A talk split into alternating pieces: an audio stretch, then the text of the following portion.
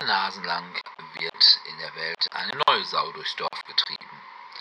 Da ist es im Brettspielbereich nicht anders. Welche Trends in den letzten Jahren so aufgeploppt sind und welche wir in Zukunft erwarten, das erfahrt ihr in der 115. Folge des DSD Brettspiel Podcasts. DSD, der Brettspiel Podcast.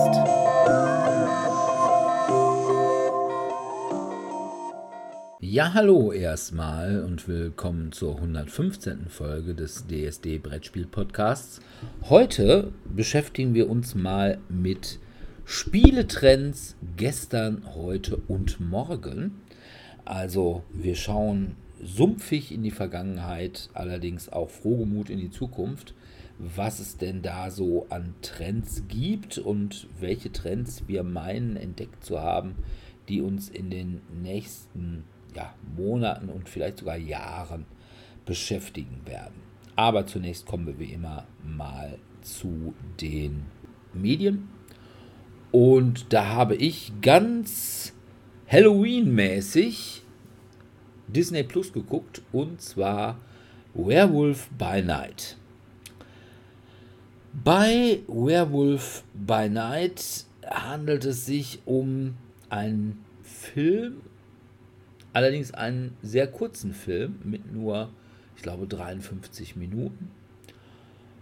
Was ich persönlich ja mal ganz angenehm finde, wenn man ansonsten immer von dem Trend ausgeht bei Filmen, dass jeder Film jenseits der zweieinhalb Stunden sein muss. Und eine weitere Besonderheit hat der Film, er ist nämlich im Wesentlichen schwarz-weiß. Zwischendurch kommt mal so dramaturgisch so ein bisschen Farbe drin vor, aber meistens schwarz-weiß. Worum geht's? Es geht erstmal darum, dass Ulysses Bloodstone, der legendäre Anführer der Monsterjäger, gestorben ist. Und nun versammeln sich mehrere Monsterjäger in Bloodstone Männer, um ja, rauszufinden, wer denn nun das Erbe von Ulysses antreten soll und nicht nur neuer Anführer der Monsterjäger wird, sondern auch den legendären Bloodstone bekommt. Das sind also mehrere Monsterjäger, die auch untereinander dann so ein bisschen prahlen, wer denn die meisten Monster bisher erledigt hat. Aber unter anderem ist eben auch Elsa Bloodstone da gespielt von Laura Donnelly, die man vielleicht so ein bisschen aus Outlander kennt. Das ist nämlich die Tochter von Ulysses Bloodstone, die allerdings ihren Vater nicht ganz im Guten nicht verlassen hat, aber irgendwie keinen Kontakt mehr mit ihm hatte. Was ihr auch so ein bisschen von ihrer Stiefmutter Verusa Bloodstone, gespielt von Harriet Sansom Harris. Ich glaube sogar die prominenteste Schauspielerin in dem ganzen Film. Die hat nämlich früher bei Desperate Housewives die Felicia Tillman gespielt. Er wird ihr so ein bisschen von ihr vorgeworfen, dass sie ja nicht das war, was ihr Vater von ihr erwartet hätte. Und wenn sie das gewesen wäre, dann wäre jetzt klar, dass sie die Nachfolgerin würde. So müsste sie mit allen anderen Monsterjägern zusammen um diese Nachfolge quasi kämpfen. Wobei der Kampf darin besteht, dass diese Monsterjäger in ein Labyrinth geschickt werden, da erstmal eine Waffe finden müssen und dann ein in diesem Labyrinth umherstreifendes Monster erledigen müssen. Ja, bei den anderen Monsterjägern ist auch Jack Russell dabei. Ein, ja, so wie er zumindest sagt, ebenfalls berühmter Monsterjäger. Der hat aber ein, ich möchte sagen, dunkles Geheimnis. Was das ist, will ich aber nicht verraten. Der Film ist gut. Also wirklich. Das ist jetzt würde ich sagen, nicht unbedingt die erste Garde an Marvel-Helden, was so die Bekanntheit angeht und vielleicht auch die Beliebtheit. Allerdings kannte ich Elsa Bloodstone aus einigen Deadpool-Comics. Jack Russell kannte ich dagegen nicht, der ist allerdings auch wohl bekannt und man muss auch tatsächlich sagen, dass Marvel ja durchaus auch so eine Monsterreihe hat. Also sag ich mal mit Werwolf und Frankenstein und Dracula und solchen Sachen. Und in dem Zusammenhang ist dann auch so, sagen wir mal, diese ganze Bloodstone-Geschichte. Und man muss sagen, das ist wirklich launig inszeniert. Dieses Schwarz-Weiße gibt dem Ganzen so ein bisschen den Stil dieser alten Hammer-Filme. Ich weiß nur, ich habe die immer gesehen, in den 80er Jahren liefen die immer irgendwie donnerstags abends auf dem dritten. Also so äh, Dracula jagt Minimädchen und das Monster aus der blauen Lagune und all solche Sachen. Die waren zwar teilweise in Farbe, aber teilweise eben auch in Schwarz-Weiß. Und ja, das gab einem dann so ein wohliges Gruselfilmerlebnis. Die Action ist gut. Die Tricks sind angenehm bodenständig. Also zumindest scheinen sie bodenständig zu sein. Also bei einigen Marvel-Sachen, also sagen wir mal She-Hulk oder so, da sieht man die CGI schon sehr deutlich.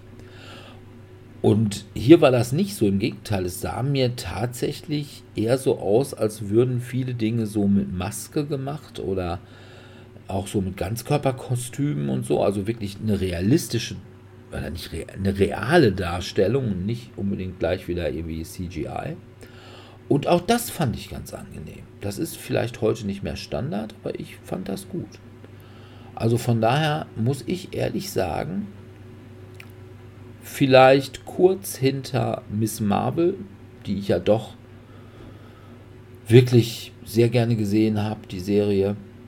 Aber ansonsten, was ich bisher so an Phase 4 gesehen habe, also inklusive She-Hulk und auch hier äh, Falcon and the Winter Soldier und so, sowieso als Eternals und erst recht als Doctor Strange and the Universe of Madness fand ich das echt mit das Beste. Obwohl es wirklich, ja, wie gesagt, so Drittliga-Helden sind. Aber konnte was. Ich habe es gern gesehen und 53 Minuten fand ich wirklich super angenehm. Konnte man also quasi mal so wegschnecken und von daher kann ich das wirklich jedem nur empfehlen. Werewolf by Night bei Disney Plus. Habe ich tatsächlich im empfohlen bekommen, habe aber noch nicht reingeguckt. Mach mal. Aber jetzt habe ich eine grobe Vorstellung und du hast recht, das klingt Kann man gar nicht so komisch. gut gucken. Ja. Aber das passt ja eigentlich ganz gut, wo du gerade von Helden und gut gucken sprichst. Ich habe nämlich wieder einen Anime geschaut und zwar trägt es den wunderbaren Titel cautious hero. The hero is overpowered, but overly cautious. Worum geht's? Es gibt ein Reich der Göttinnen und Götter, in dem eben über verschiedene Welten gewacht wird. Und jede Gottheit bekommt früher oder später, je nach Profession, häufiger oder weniger häufig, die Aufgabe, irgendeine Welt zu retten. Und so trägt es sich eben zu, dass Ristate, die Göttin, die da eben für ähm, Genesung und Gesundheit zuständig ist, auch mal die Aufgabe bekommt, hier, Ristate, ne, dein Job, diese Welt wird von einem Dämonenheer bedroht. Es ist ein Dämonenkaiser mit vier seiner Großkönige, Dein Job ist es, such dir einen Helden aus, beschwöre diesen Helden und dann gehst du auf diese Welt und befreist sie vom Übel. Und anfangs findet sie das noch ganz cool, bis ihr dann bewusst wird, oh verdammt, das ist Schwierigkeits S, also alphabetisch gesprochen A für Anfänger und S für richtig, richtig rotze schwer. Und dann denkt sie sich, hm, was mache ich denn da? Welcher Mensch ist denn da am geeignetsten? Und dann kommt sie auf die Idee, ja, wir brauchen einen Japaner, weil, das ist auch eine sehr schöne Argumentation, Japaner sind es gewohnt, in andere Welten einzutauchen aufgrund ihres Spielverhaltens von irgendwelchen Rollenspielen und ähnlichem. Und sie seien ja so ehrenvoll und hier und da ein Hoch auf die Japaner, bla bla bla. Zack, bam. Sie ist überfordert mit der Situation, ist irgendwann total genervt von diesen zig hundert möglichen Bewerbern und greift einfach irgendeinen, der halbwegs brauchbare Werte hat. Muss sich das so vorstellen, dass da tatsächlich Menschennamen aufgelistet sind und diverse Charaktereigenschaften stehen mit entsprechenden Leveln, wie man das eben so aus dem Pen-and-Paper-Rollenspiel kennt. Und sie greift sich ein und beschwört ihn und denkt sich dann so, ja, geil, und jetzt habe ich, und jetzt geht's los. Und er kommt eben in das Reich der Götter und das Erste, was er sagt, äh, nö. Ja, wie, äh, nö, hier, hallo, ich hübsche Göttin, du hier, mein Held, los geht's, wir bringen die jetzt um. Äh, nö, ich weiß nicht, was das ist, ich habe keine Ahnung, was das hier alles ist. Ich will erstmal trainieren. Und das ist so der kurze Schockmoment und ab dem Moment wird es tatsächlich in dieser Serie sehr lustig. Denn sie hat vergessen, das Kleingedruckte zu lesen. Und zwar ist der Held, den sie beschworen hat, zwar relativ mächtig, aber er ist auch übervorsichtig. Und das führt zu super, super lustigen und skurrilen Situationen. Ähm, eine meiner Lieblingssituationen direkt aus Episode 1 ist, der Held wird beschworen, sie kriegt ihn bequatscht, dass sie jetzt irgendwo hinfahren und dann sind sie in so einem kleinen Kaff mitten im Nirgendwo und dann so, ja, ähm, du musst dich ja erstmal ausrüsten und dann kommt er da rein, ja, was taugt denn ihr Heiltrank? Ja, hier so und so viel ähm, XP bringt er wieder. Wie viele brauchen sie denn? 3000. Und dann sie, ja, Quatsch, du hast ja wohl vorne am Brett, hier, kriegst 10, ne? Und also das zieht sich so durch das Ganze hindurch. Oder dann gibt es eine große, in Anführungsstrichen große Schlacht auf einem Feld, wo so ein Level 0 Wesen auftaucht, ein Schleim. Also wie so ein kleiner Glibber mit Augen, der eigentlich ziemlich niedlich aussieht. Und den soll er eben bekämpfen, damit er sich mal so ein bisschen äh, ja, leveln kann. Und er bekämpft ihn auch sehr erfolgreich, ist klar, wenn man da als Level 99 Hero auftaucht oder Level 50 Hero und ein Level 0 Schleim zerhackt, ist das relativ am Ende und dann hat er ihn gerade besiegt und sie denkt so, ja geil, komm, lass uns weiterziehen. Sagt er, nein, nein, äh, er könnte irgendwie Regeneration haben. Wir wissen es nicht, wir müssen auf Nummer sicher gehen und entfesselt ein Armageddon-apokalyptisches Feuerinferno, um die Überreste dieses kleinen Schleims zu vernichten. Nur um eben darzustellen, naja, er ist halt vorsichtig. sehr vorsichtig, sehr, sehr vorsichtig. Und das ist tatsächlich auch so die Krux, worum es in dieser ganzen Reihe geht. Es gibt immer wieder Situationen, die man aus seinem eigenen Spieler- oder Rollenspieler-Dasein kennt, wo es dann eben ganz klassisch darum geht, ah, mh, hm, gehen wir jetzt nochmal fünf Minuten oder 20 Minuten Wildschweine kloppen und gucken, dass wir uns da noch ein bisschen aufleveln. Oder, wie sieht's aus, gehen wir direkt los und plündern und brandschatzen und tun und machen. Und äh, die Reaktionen sind einfach so herrlich. Denn hier ist es tatsächlich die Göttin, die total naiv und unvorbereitet bei ganz viele Sachen hereinstolpert. Und er ist derjenige, der sagt, äh, nö, ich mache hier nichts. Wir ziehen uns zurück. Ja, wir können uns nicht zurückziehen. Ja, doch, das ist voll peinlich. Du blamierst mich. Ja, mir egal, ich bin nicht vorbereitet. Wir gehen wieder zurück. Ich kann die Serie empfehlen. Es ist wirklich unterhaltsam. Die ist auch relativ schnell durchgeguckt mit, ich glaube, 12 oder 13 Folgen. A, jeweils um die 20, 25 Minuten. Es ist immer wieder unterhaltsam. Es gibt natürlich diesen Main-Plot, wo es darum geht, dass er die ganzen Götter nach und nach, also diese Dämonenkönige da tötet. Und dann gibt es aber auch immer noch so kleine Subgeschichten, wen er in der Götterwelt trifft, wen er da verärgert, weil er halt auch einfach so ein ungehobelter Idiot ist. Und das ist wirklich unterhaltsam. Kann ich echt nur empfehlen. Also ich habe viel gelacht. Okay. Ja, ich bin halt bei Anime schon raus, ne? Ja, aber es ist wirklich, also mir gefiel einfach dieser Kontrast. Stell dir halt vor, du hast da einen Held, äh, Statur wie Conan der Barbar Und der steht dann da und sagt, "Mm, nö, ich gehe noch nicht, ich muss erst noch trainieren. Ja, äh, aber die Dorfbewohner werden abgeschlachtet, alle 10 Minuten einer. Ja, ich bin dafür noch nicht bereit. "Äh, Das ist ein Level 5, du bist Level 50. Nein, ich fühle mich noch nicht sicher, wir müssen da erst noch was machen. Und es ist tatsächlich auch im Genre Fantasy Comedy eingeordnet und das kann ich tatsächlich nur unterstreichen. Okay. Ja, gut. Ja, Dominik. Hört sich lustig an. Fantasy Comedy war jetzt deins nicht. Nee, und auch generell Helden ist da auch eher nicht so das Thema. Ich habe mir die Neuverfilmung von Im Westen nichts Neues, die Netflix-Neuverfilmung, die auch als Oscar-Kandidat oder deutscher Oscar-Kandidat eben 2023 laufen soll, angeschaut. Und worum geht's in dem Film? Es geht natürlich um die Verfilmung von Erich Maria Remarques Roman Im Westen nichts Neues, was die erste deutsche Verfilmung des Stoffes interessanterweise ist. Also er wurde, glaube ich, nur zweimal verfilmt. Also sind, ich kenne zumindest die zwei Varianten, aus den 30er Jahren in Schwarz-Weiß und dann nochmal aus den 70er Jahren. Die schwarz-weiße Version habe ich eins oder zweimal gesehen, die aus den 70er Jahren häufiger. Und jetzt eben die neue von Netflix. Ist denn die erste aus den 30ern nicht auch eine deutsche Version? Nee, ich meine, das wäre auch äh, eine amerikanische gewesen. Okay.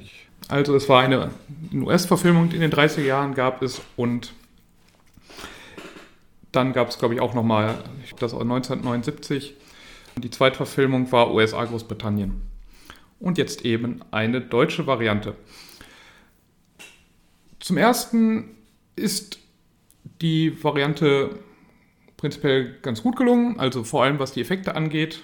Ich kann auf jeden Fall empfehlen, schon mal den Film zu gucken, bevor ich jetzt auf die Einzelheiten eingehe.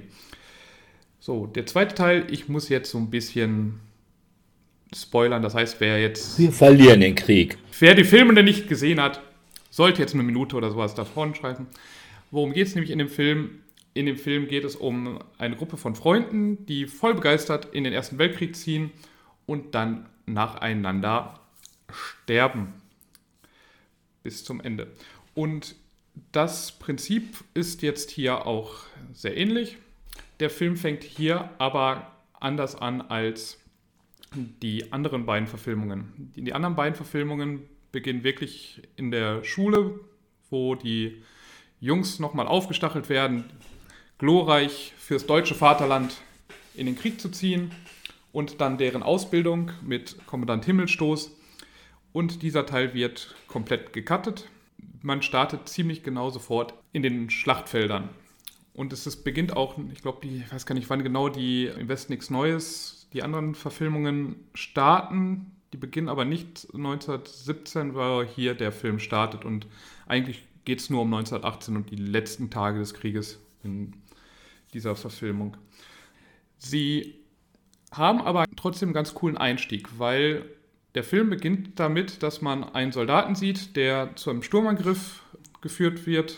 Er läuft dann los, wird natürlich von einem Maschinengewehr niedergemäht und dann sieht man hinterher, wie der junge verstorbene Mann vom Schlachtfeld genommen wird, zu einem Massengrab gebracht wird, dort entkleidet wird. Dann wird die Kleidung auf Wäschehaufen eben gepackt. Diese Wäschehaufen werden dann zur Wäscherei gebracht, werden dort gewaschen, dann werden sie zur Näherei gebracht, werden dort neu genäht und dann eben zu den neuen Rekruten gebracht. Und da treffen wir dann eben auf den Hauptcharakter Paul Bäumer, aus dessen Sicht wir den Kriegsverlauf jetzt hier dann genauer betrachten. Ähm, Paul Bäumer wird hier gespielt von Felix Kamera. Das sagt mir jetzt erstmal nichts. Ich bin jetzt aber auch echt kein Kenner von den deutschen Schauspielern. Den einzigen, den ich kannte, war Daniel Brühl. Der spielt eine komplett neue Rolle, die in den Büchern und in den anderen Verfilmungen gar nicht vorkommt. Nämlich er spielt Matthias Erzberger, der auf einer historischen Figur auch beruht, nämlich er leitet mehr oder weniger die in Anführungszeichen Verhandlungen in Compiègne über den Friedensvertrag mit den Alliierten, mit den Franzosen. Wobei man dann halt schnell feststellt, also viel zu verhandeln gibt es da eigentlich nicht. Und das ist eben jetzt neuer Teil, der eben dann dafür reingebracht wurde, dass eben A, der komplette Einstieg fehlt mit der Ausbildung, mit der nach vorne Treibung noch durch den Lehrer. Das kommt ganz kurz einmal vor. Da wird aber auch nicht die Klasse angetrieben, sondern sogar, glaube ich, die komplette Schule. Und dann fehlt für mich, also das ist jetzt der größte Kritikpunkt an dem Film, für mich fehlt so eine wichtige Szene aus den ursprünglichen Filmen und auch dem Buch, nämlich die Szene, wo Paul Bäumer, nachdem er, ich glaube, verletzt war, wird er auf Heimaturlaub geschickt. Und dann kommt er eben in der Heimat an und erkennt eben, wie wie anders die Welt dort ist, dass er sich da gar nicht mehr zurechtfindet, dass er nur von seinem Vater und den Freunden von seinem Vater hört, wie glorreich doch alles wäre und es ist eigentlich nur noch, wir müssen nur noch die Leute aus den Schützengräben, wir machen da nochmal einen Stoßangriff und dann ist der Sieg eigentlich schon unser und wir tun alles und sind alles große Helden, die da an der Front gerade sind. Und er hat ja halt die Realität des Krieges mitbekommen und ist davon dann komplett desillusioniert und möchte dann eigentlich ziemlich schnell wieder zurück zur Front, weil das jetzt seine neue, seine neue Heimat ist, was ja für mich also, für mich war das halt sehr eindrucksvoll, weil ich kann mir nicht vorstellen, dass ich irgendwann mal an die Front möchte und dass jemand unbedingt zurück möchte an die Front, weil er sich zu Hause nicht mehr zurechtfühlt, fand ich dann damals sehr eindrucksvoll. Dieser Teil ist komplett leider gestrichen worden, was mich so ein bisschen traurig gestimmt. Es waren noch ein paar andere Szenen, die ziemlich gekürzt oder gestrichen wurden, aber das war für mich die wichtigste Szene, was ich eben jetzt am meisten kritisieren würde. Ansonsten ist der Film aber super geschnitten, super gedreht. Man hat wirklich eben dieses, hat weiterhin dieses beängstigende Gefühl in den Schützengräben und es kommt auch immer diese bedrohliche Musik, wenn jetzt dann auch was passiert.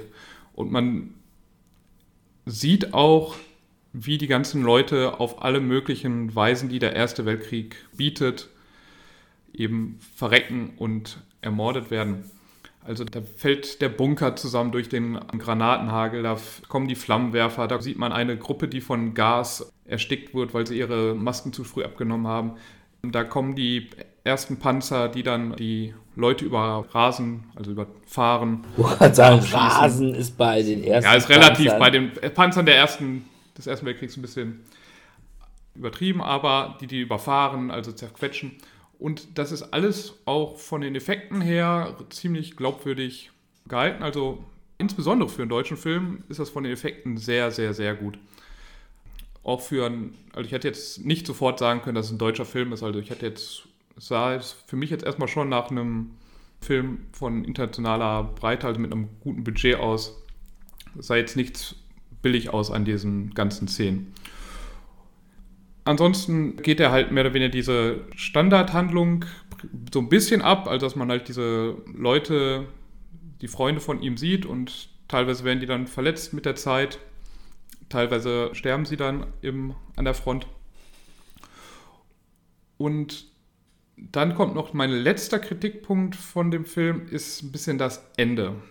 Weil damit nimmt sich der Film eigentlich den Zusammenhang, den er überhaupt zu diesen Büchern hat. Also auch wieder so ein Mini-Spoiler, wer es noch nicht gehört hat. Im Westen nichts Neues handelt halt eben davon, dass wenn Paul Bäumer, der Hauptcharakter, am Ende stirbt, dass dann gesagt wurde im Heeresbericht, dass der so unwichtig war, ja, an der Westfront gab es heute nichts Neues. Und das wird jetzt hier geändert. Hier gibt es nochmal einen fiktiven General, der nochmal meint, einen Schlusssieg zumindest nochmal setzen zu müssen und setzt die Leute nochmal eine Stunde bevor der Krieg zu Ende ist, lässt er sie nochmal an die Front schicken, damit sie 15 Minuten bevor der Krieg zu Ende ist, nochmal wirklich auf die Schützengräben der Franzosen zustürmen. Und da dachte ich mir so, hm, also das kommt mir so bescheuert vor. Und wenn ich sagen würde, ja, okay, das handelt auf einer historischen Begebenheit, dann würde ich noch sagen, okay, ja, akzeptiere ich irgendwie. Aber soweit ich weiß, ist das komplett erfunden, diese Szene. Und da denke ich mir dann so, hätte nicht sein müssen. Also es macht für mich diesen eigentlich recht ziemlich realistischen Kriegsfilm dann doch wieder so ein bisschen kaputt. Ja, es hat so, so ein bisschen dann die Moral mit dem Holzhammer, ne? Ja. Und ja, ansonsten, wie gesagt, großartiger Film. Also es wird auch immer wieder die Dramatik gezeigt. Nach dem Angriff sieht man Soldaten, junge Soldaten, die komplett schockiert irgendwie dann da in ihrem Gräben sitzen und dann kommt irgendwie so ein Vorgesetzter vorbei. Na, wie geht's? Lebst du noch? Und er so, ja. Und bekommt dann, okay, dann hier ist ein Säckchen, sammel mal die ganzen Tags ein, also die Namensschilder. Das heißt, du musst dann an allen Leichen vorbeigehen und dann diese Namensschilder abklipsen. So Hundemarken. Damit man die Liste, Hundemarken, genau, damit man die Toten zählen kann und die Verwandten benachrichtigen kann. Ja. Also, das ist immer dann schon recht dramatisch und von daher von mir aus eine durchaus eine Empfehlung, den Film zu gucken. Der ist jetzt auch nicht ganz kurz mit 148 Minuten, aber es kommt einem nicht so vor, weil er auch gut geschnitten, schnell geschnitten auch dann ist. Aber so ein paar Kritikpunkte sind halt eben doch da. Von daher, ich habe so ein bisschen das Gefühl, man wollte eigentlich einen anderen Film im Grunde genommen drehen oder man hätte einfach einen Film aus dem Ersten Weltkrieg drehen können und nur weil man halt den bekannten Namen im Westen nichts Neues haben möchte, nur deswegen hat man den noch da drauf gepackt und hat dann so ein paar Szenen mal eingestreut, die in dem ursprünglichen Buch und Film vorkamen. Das ist meine einzige Kritik. Also der Film an sich ist gut, als, auch als Antikriegsfilm. Und vor allem es ist irgendwie eine andere, die, eine andere Todesszene von dem Hauptcharakter. Ne? Also diese bekannte ja. Todesszene aus dem also ich kenne halt nur den Film aus den 30er Jahren.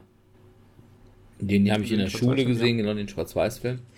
Und da ist ja der äh, Hauptcharakter äh, sitzt also quasi in so einem Granattrichter fest und sieht dann quasi, wie auf der Kante dieses Granattrichters sich ein Schmetterling niederlässt und er will halt zu diesem Schmetterling, geht er hin und in dem Moment, wo er mit dem Kopf über den Granattrichter kommt, wieder vom Scharfschützen erschossen. Und dann sieht man also nur noch, wie die Hand neben diesem Schmetterling dann so schlaff wird. Und das mit diesem Schmetterling ist eigentlich eine sehr beeindruckende Szene. Also es ist auch die Szene, die mir nach wie vor noch so in Erinnerung ist. Und die haben sie, glaube ich, nicht gemacht, ne? Mit dem Schmetterling. Nee, also er stirbt halt ganz am Ende bei diesem letzten Sturmangriff. Laufen die halt nochmal in die Schützengräben der Franzosen hinein. Er kämpft dann nochmal mit einem Franzosen. Und eigentlich ist dann der Kampf, also die stehen sich dann so gegenüber, nachdem sie dann in den Bunker hineingefallen sind. Und er wird dann von hinten von einem anderen Soldaten mit, einem, äh, mit dem Bajonett ähm, erstochen. Und kurz danach hört man dann die Tröten, so ist es 11 Uhr, der Krieg ist vorbei. Mhm. Und das ist dann mehr oder weniger eben die Szene. Er stirbt dann noch nicht sofort. Er läuft oder kämpft sich dann nochmal ans Tageslicht hervor, guckt nochmal in den Himmel und stirbt dann dort. Und dann kommt nochmal so eine Szene, wo noch, auch nochmal so ein desillusionierter Soldat, junger Soldat, eben auch gerade diesen Kampf nochmal überlebt und wird dann auch sofort aufgefordert, hey, sammle nochmal die Marken ein und dann läuft er eben an ihm vorbei und muss auch seine Marke dann einsammeln. Ja. Ja.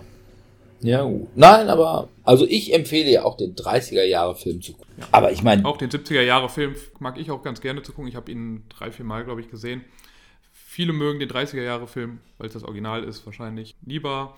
Und es gibt dann auch geschnittene Fassungen, nicht geschnittene Fassungen, wo man wieder gucken muss, was am besten immer die ungeschnittene Fassung, weil da immer, ich finde, immer doch recht wichtige Szenen noch drin sind. Aber die sind natürlich langsamer. Also für heutige Verhältnisse sind die halt alle langsam geschnitten, haben lange Szenen, viel in Anführungszeichen Downtime. Das heutige Publikum braucht doch immer durchgehend Action. Action. Ja, ja das kann sein. Das würde ich gar nicht ausschließen. Und meine gut, uns war es ja damals egal, weil allein der Film war ja Downtime, weil wir haben den natürlich alle in der Schule gesehen. Ich weiß nicht, wird er heute noch in der Schule gezeigt? Ich würde jetzt nicht sagen, dass er unbedingt zum Standardrepertoire gehört, aber ich finde ihn schon gut und jetzt auch nicht so übermäßig brutal. Ich ja, denke mal, also so in der 9., 10. kann man das schon gucken. Ja, also auch den, den zweiten, also ich glaube, ich habe den zweiten auch schon mal gezeigt gehabt in der 10. Klasse. Oder in der 9. Klasse, kann auch sein. Also ich erinnere mich tatsächlich daran, dass ich den das erste Mal in der Schule geguckt habe, auch irgendwie 8., 9. Klasse. Ja, also das war schon. Auch den 30er-Jahre-Film wahrscheinlich. Nicht den 30er, sondern den aus Nee, den 70er. Hm. Ah, okay. Den haben wir Ja. geguckt in Farbe. Also, Das war schon. ich habe den, ich weiß noch, ich habe den Literaturkurs gesehen, wo wir eben auch uns diese erste Weltkriegsliteratur zu, oder überhaupt Weltkriegsliteratur zugeführt haben, also Remarque, dann Ernst Jünger in Stahlgewittern und was weiß ich, auch von Ernst Jünger Strahlung und diese ganzen Sachen. Und da haben wir eben auch, weil das eben die Verfilmung ist, von den anderen gibt es halt keine Verfilmung und das war irgendwie so die, ja, es war halt auch so Kunst. Ne? Also es war, glaube ich, auch noch, gehört irgendwie, glaube ich, auch so viel zum filmischen Expressionismus.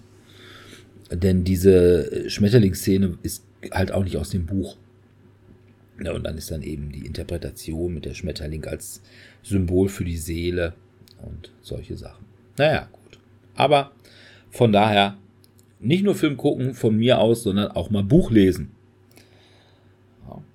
Ist auch, äh, meine ich, eigentlich ein gutes Buch. Ja, ich glaube, äh, ich habe nur ein paar Szenen, ich habe jetzt nicht Buch komplett gelesen, das weiß ich, aber ich habe gelesen, habe auf jeden Fall, und das war, hatte ich eigentlich schon ganz, ganz spannend gelesen. Aber dann hat man dann doch hinterher, als Jugendlicher, als man sowas dann lesen musste, hat man dann doch, ach komm, Film reicht auch.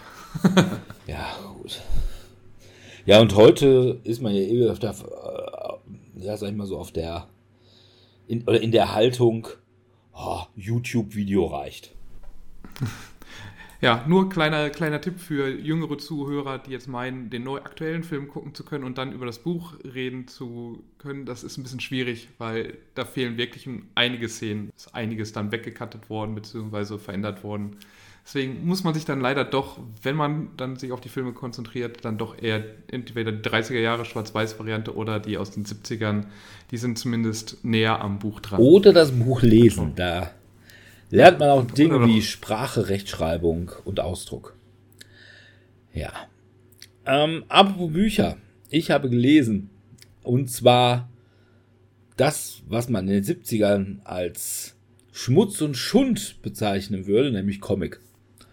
Und zwar habe ich gelesen Wolverine Old Man Logan. Gott ist der gut. Also Wolverine Old Man Logan ist geschrieben von dem berühmten Mark Miller und gezeichnet von Steve McNiven, der glaube ich nicht ganz so bekannt ist wie Mark Miller, aber ja doch auch schon eine Menge gemacht hat bei den Avengers vor allem. Das amerikanische Original ist von 2009, deutsch kam es 2010 raus. Da habe ich es aber nicht gelesen und inzwischen war das irgendwie kaum mehr zu kriegen und wenn dann nur extrem teuer. Die Panini-Variante davon. Allerdings ist es 2020 im Rahmen der Marvel Must-Have-Serie rausgekommen und die habe ich jetzt auch. Ist ein bisschen teurer und dafür auch Hardcover, was ich immer doof finde, weil die Hardcover Ausgaben passen bei mir nie in mein Comicregal, aber sei es drum. Die Sache ist so grandios. Es geht um Folgendes. Das Ganze spielt in einem, ja, auf einer alternativen Erde, also nicht in der normalen Superheldenzeit, die man immer auch als Earth 616 bezeichnet, sondern irgendeine andere. Und in dieser Zukunft haben die Superschurken quasi gewonnen. Die Superhelden sind fast alle tot, bis auf ein paar, unter anderem Wolverine. Allerdings aufgrund, ja, ich sag mal, eines Vorkommnisses, was ich jetzt auch nicht spoilern möchte, hat Wolverine dem Superheldendasein abgeschworen, hat die Krallen in Anführungsstrichen für immer eingefahren und lebt mit Frau und zwei Kindern in einer ja, einer Kleinstadt, was früher mal, glaube ich, Sacramento war, auf einem Bauernhof. Und dieses Kalifornien ist beherrscht von dem Hulk. Der Hulk ist also böse geworden und gehört jetzt auch zu den Superschurken. Die Superschurken haben Amerika so ziemlich unter sich aufgeteilt. Und das Problem ist, dass diese Farm wohl nicht so richtig viel abwirft und Wolverine die Farm aber quasi vom Hulk gepachtet hat. Und da kommen dann irgendwann mal so die Hulklings, also irgendwie die Söhne und eine Tochter vom Hulk und wollen die Pacht eintreiben. Und Wolverine sagt, ja, habe ich nicht. Und dann schlagen die ihn zusammen, wobei er sich aber auch nicht wehrt. Und dann sagen sie, okay, pass mal auf, äh, wenn wir nächsten Monat kommen, wollen wir halt das Doppelte haben. Ansonsten bringen wir euch alle um. Ja, Logan muss also an Geld rankommen. Da passt es ganz gut, dass der gealterte Hawkeye ihn besuchen kommt und sagt, du pass mal auf, ich muss ein Paket von hier, also von der Westküste an die Ostküste bringen, nach Babylon City, was das ehemalige New York war. Oder New Babylon heißt es, glaube ich. Und ähm, ich habe den Spider-Buggy. Und das Problem ist, Hawker ist blind. Und sagt dann eben, ja, ich brauche aber einen, der mir dann sagt, wo es lang geht. Fahren kann ich aber. Und Logan sagt dann eben aber, ja, aber keine Superhelden-Sachen und so. Nee, nee, sagt Hawkeye. Alles easy in Brindisi. Du musst quasi nur den Beifahrer geben. Und ja, dann ist gut. Und das Ganze bringt richtig Fettkohle ein. Also da hast du einiges an Zeit, die du deine Pacht zahlen kannst. Ja, entsprechend sagt Logan, okay, verabschiedet sich von seiner Familie und kommt mit. Und das ist dann so ein, so ein Roadtrip. Also sie fahren also quasi durch die USA, treffen auf alle möglichen Leute und irgendwelche Superschurken, die da ihre Claims abgesteckt haben und ihre Städte beherrschen. Das ist zum Beispiel eine Stadt, die wird vom Kingpin beherrscht. Und nachher hinter, hinten raus New Babylon, da herrscht halt eben Red Skull. Ja, wie das Ganze ausgeht, will ich gar nicht spoilern. Man muss nur sagen, es ist echt gut. Also, ich mag ja sowieso Wolverine. Aber ich mag halt auch super gern diesen Old Man Wolverine, also der extrem desillusioniert ist, der eigentlich gar nicht mehr kämpfen will, der mittlerweile auch ein bisschen Schwierigkeiten mit seinem Heilfaktor hat. Der ist zwar immer noch da, aber ist halt so ein bisschen langsamer. Ja, und sein alter Kumpel Hawkeye, der ja jetzt, sag ich mal, auch nicht so der ja, die erste Reihe der Helden, da ist Wolverine sicherlich noch klassiger. Und das ist wirklich nur gut. Es ist ultra brutal. Also da fliegen Körperteile nur so durch die Gegend. Aber es ist halt auch echt gut. Und auch das Ende ist so super. Und ja, wer das Ende liest, denkt möglicherweise auch gleich an The Mandalorian. Aus Gründen, die ich auch nicht spoilern möchte. Aber ich kann das wirklich jedem nur empfehlen.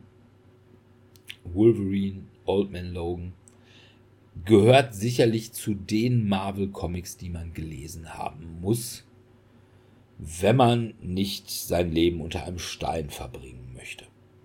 Also Manche machen Mist. das aber gern. Ja, aber gehört sicherlich so zu, zu den Marvel-Klassikern, wo jetzt auch zum Beispiel irgendwie, was weiß ich, die Dark Phoenix-Saga oder was weiß ich, bei Batman hier, äh, wie heißt das nochmal, irgendwie der tödliche Witz oder irgendwie so. Mit dem Joker. Das sind so ich weiß, was du meinst. Klassiker des, des Superhelden-Comics.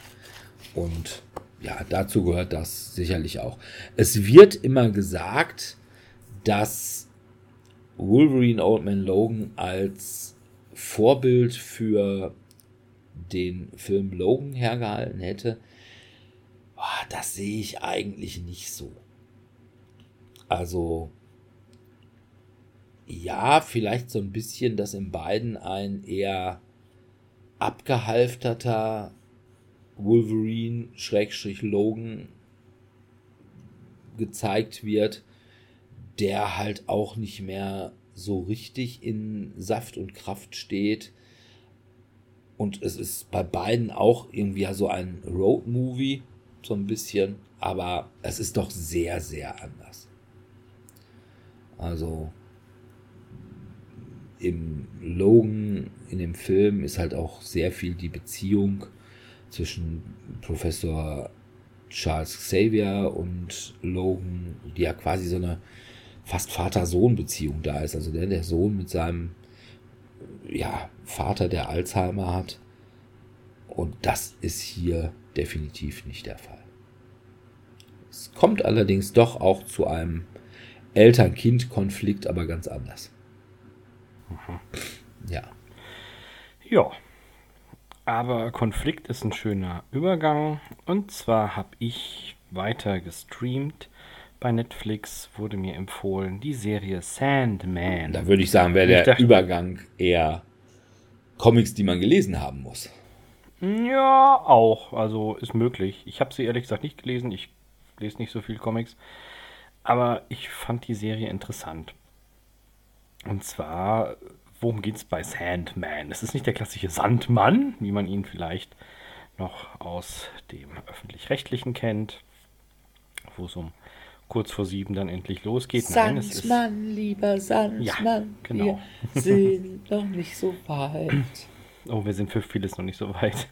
Und inhaltlich geht es darum, dass eben die Welt des Traumes aus den Fugen geraten ist und sich phasenweise mit der Welt des Realitätselements vermischt hat. Worum geht es bei Sandman?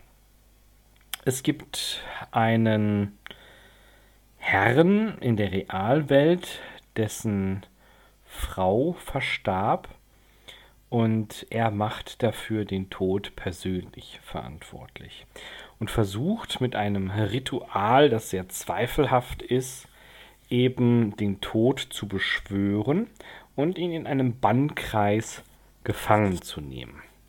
Doch, was soll ich sagen? Das ging daneben. Statt des Todes fängt er ein anderes mystisches Wesen, und zwar Morpheus alias Dream oder auch den Sandmann. Er entwendet ihm seine magischen Utensilien wie den Sand des Schlafes, seine Maske, ein Amulett und diversen anderen Kleinkram und fängt ihn eben ein und hält ihn sehr lange fest, Zeit seines Lebens. Und lediglich sein Sohn bzw. dessen Partner wird ihn irgendwann sehr viel später aus dem Bannkreis entlassen. Was hat das für Auswirkungen auf die Menschheit? Zum einen ist es so, dass sehr viele Menschen nicht mehr aus ihren Träumen erwachen. Sie schlafen ein und erwachen einfach nicht mehr, weil ihnen eben der Übergang von Real zu Traumwelt nicht mehr gelingt. Es gibt kuriose Schwierigkeiten im Reich der Träume, denn da gibt es halt plötzlich keine klare Hierarchie mehr der Herrschaft. Stattdessen beginnt dort die Anarchie zu herrschen. Und die ersten Albträume entscheiden sich, ey, ich will kein Albtraum mehr sein, ich finde das hier kacke, hier ist ja voll langweilig, ich gehe jetzt in die echte Welt. Und so wird auch einer seiner Hauptantagonisten als der sogenannte Korinther, das ist ein Albtraumwesen, der in die reale Welt ausbricht und dort eben sein Unwesen treibt als Serienmörder. Die Serie hat mich schon ein bisschen gefesselt, muss ich zugeben. Es sind keine einfachen Zusammenhänge, man muss da schon immer aufpassen. Es gibt ja immer so diese übergeordnete Handlungslinie, wo es darum geht, wird die Traumwelt gerettet, wird die Menschenwelt gerettet, wie funktioniert das hier überhaupt? Und dann gibt es aber immer noch solche Subgeschichten, wo zum Beispiel Kain und Abel auftauchen in der Traumwelt oder wo es darum geht, dass der Sandman Morpheus einem Menschen, er hat ja auch andere ähnliche göttergleiche Geschwister, er schenkt einem Menschen das ewige Leben und fragt ihn alle 100 Jahre, ob er sterben möchte. Und so entwickelt sich eine teils sehr bizarre Freundschaft, denn diese Person lebt ja jetzt schon diverse Jahrhunderte und sie treffen sich dazu immer im gleichen Pub.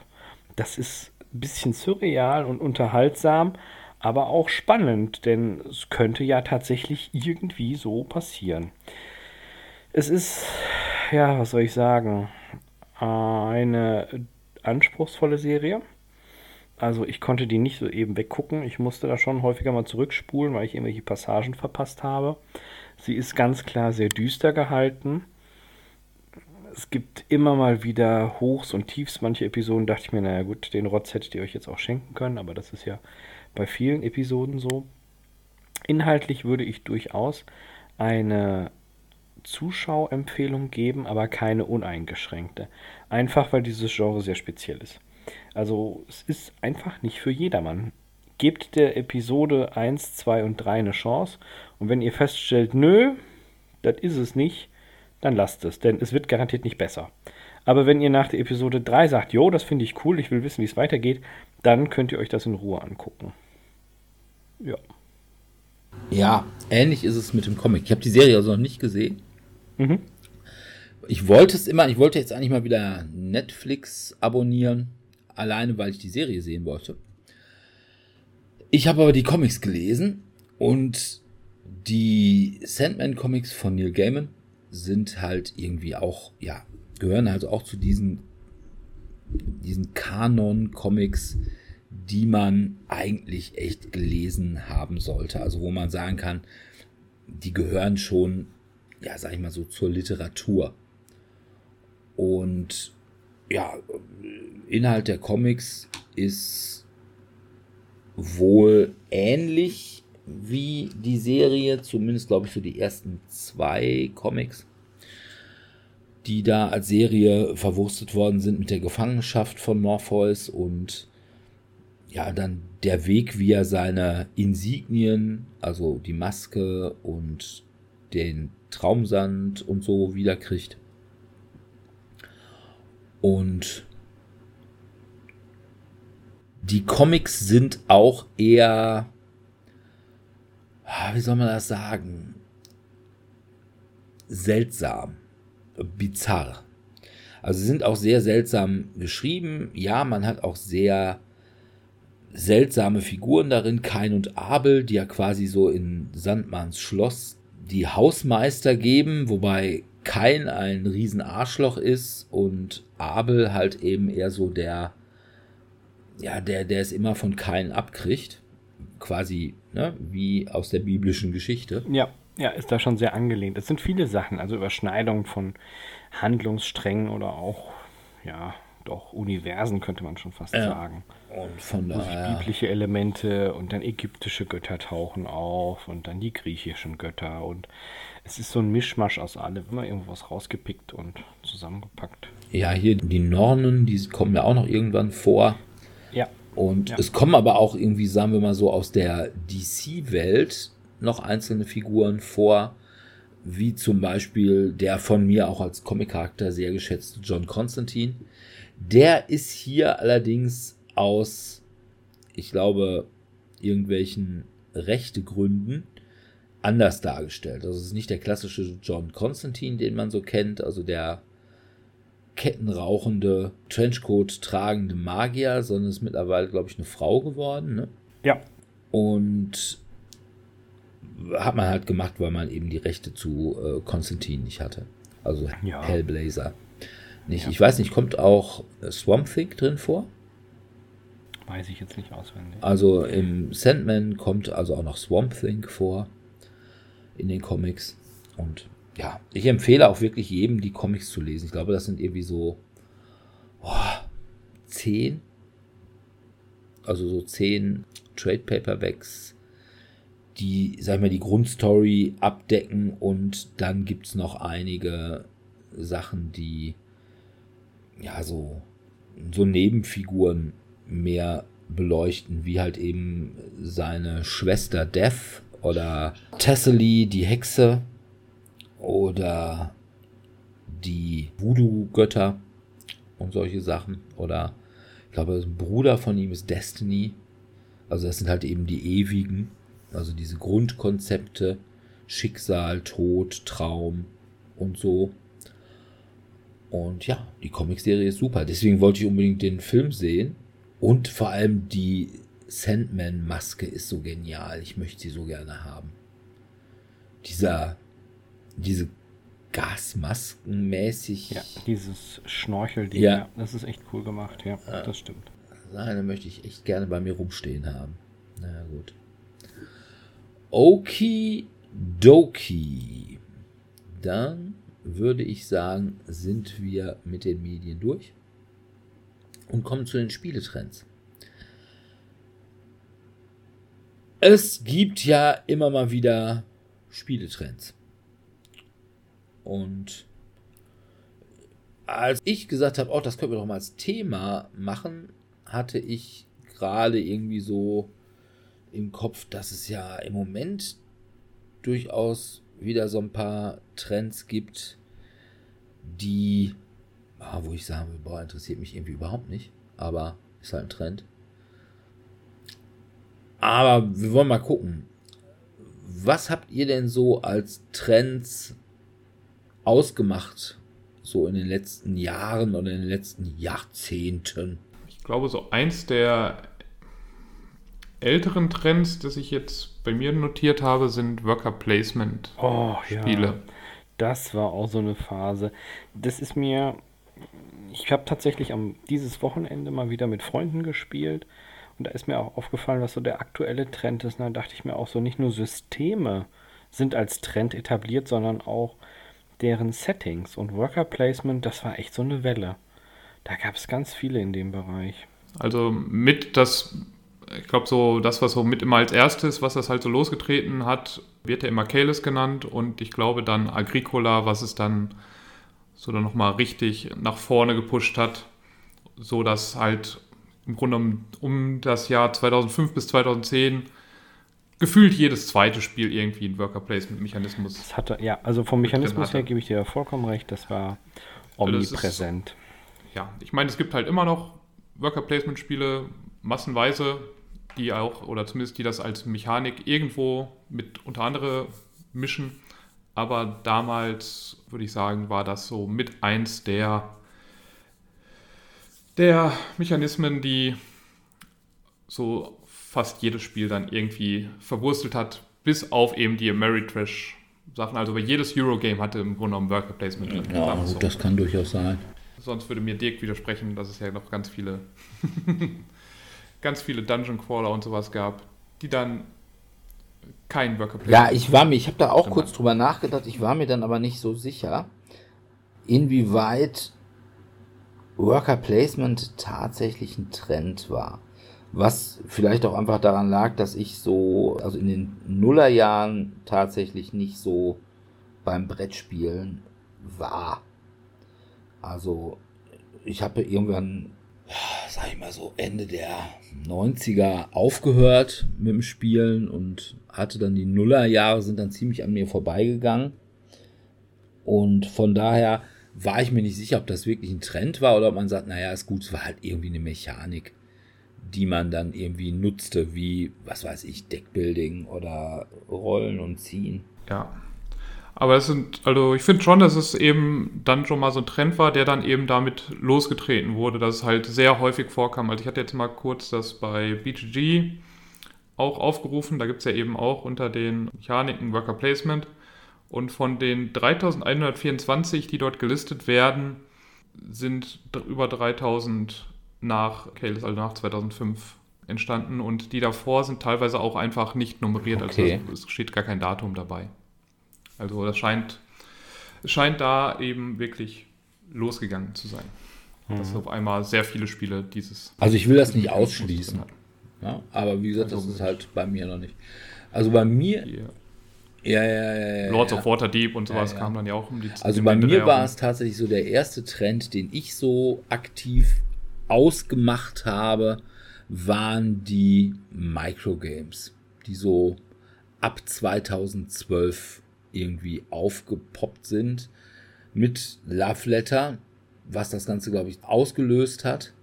Und dann Q, Skull and Roses, Lost Legacy, Rat von Verona, Hoax, Maskerade, hier dieses Spiel vom Faiduti. Und ähm, hier dieses, ähm, dieses Times- oder Cthulhu-Spiel, was du auch hast, wo man diese Karten draftet. Also es ist dieses Zweispieler-Spiel, wo man einfach, ich glaube, es sind auch 16 Karten, die ziemlich groß gedruckt sind. Tides of Time. Tides of, Tides of Time, Tides of Time und Tides of Madness, ja. Ja, also eben, man hat relativ wenig Komponenten, insbesondere Karten. Eben irgendwie so nur so meistens so 20 Stück oder so. Und versucht aus denen dann ein Spiel zu bauen. Und ja, ich glaube, das Ganze ist dann so 2015 so ein bisschen abgeebbt. Und seither gibt es eigentlich nur noch dieses Love Letter als, ja, ich sag mal, Franchise, wo alle Nasen lang noch was rauskam. Ich weiß nicht, ob das letzte, was jetzt aus dem Love Letter Kosmos gekommen ist, das war dieses Jabba's Palace, also diese Star Wars Variante davon. Davor war dann eben Infinity Gauntlet, was ja auch ein Love Letter Spiel war. Und ja, ich glaube davor, das letzte war dann auch schon Lovecraft Letter. Aber da ist halt so viel von Love Letter rausgekommen. Also, Pummel-Einhorn nicht zu vergessen. Ja, das war auch so ein Trendelement. Das muss man ja mal sagen. Plötzlich war alles klein Ja, und und pummelig. Ja, und deswegen gab es dann auch Love Was Letter als äh, pummel Der Superkeks, ne? Oder irgendwie so. Ja, Nein, die, die, die Keksdiebe Keksdiebe ja. waren ja Oder auch. Werwolf. Kriegsdiebe war doch Werwolf, oder? Das war die Werwolf-Adaption, ja.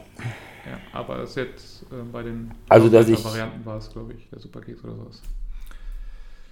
Pummel-Einhorn als eigenen Trend sehen würde, so weit würde ich nicht gehen. Es gab einmal kurz, ein Jahr lang waren auf einmal fünf Spiele vom Pummel-Einhorn da oder sechs.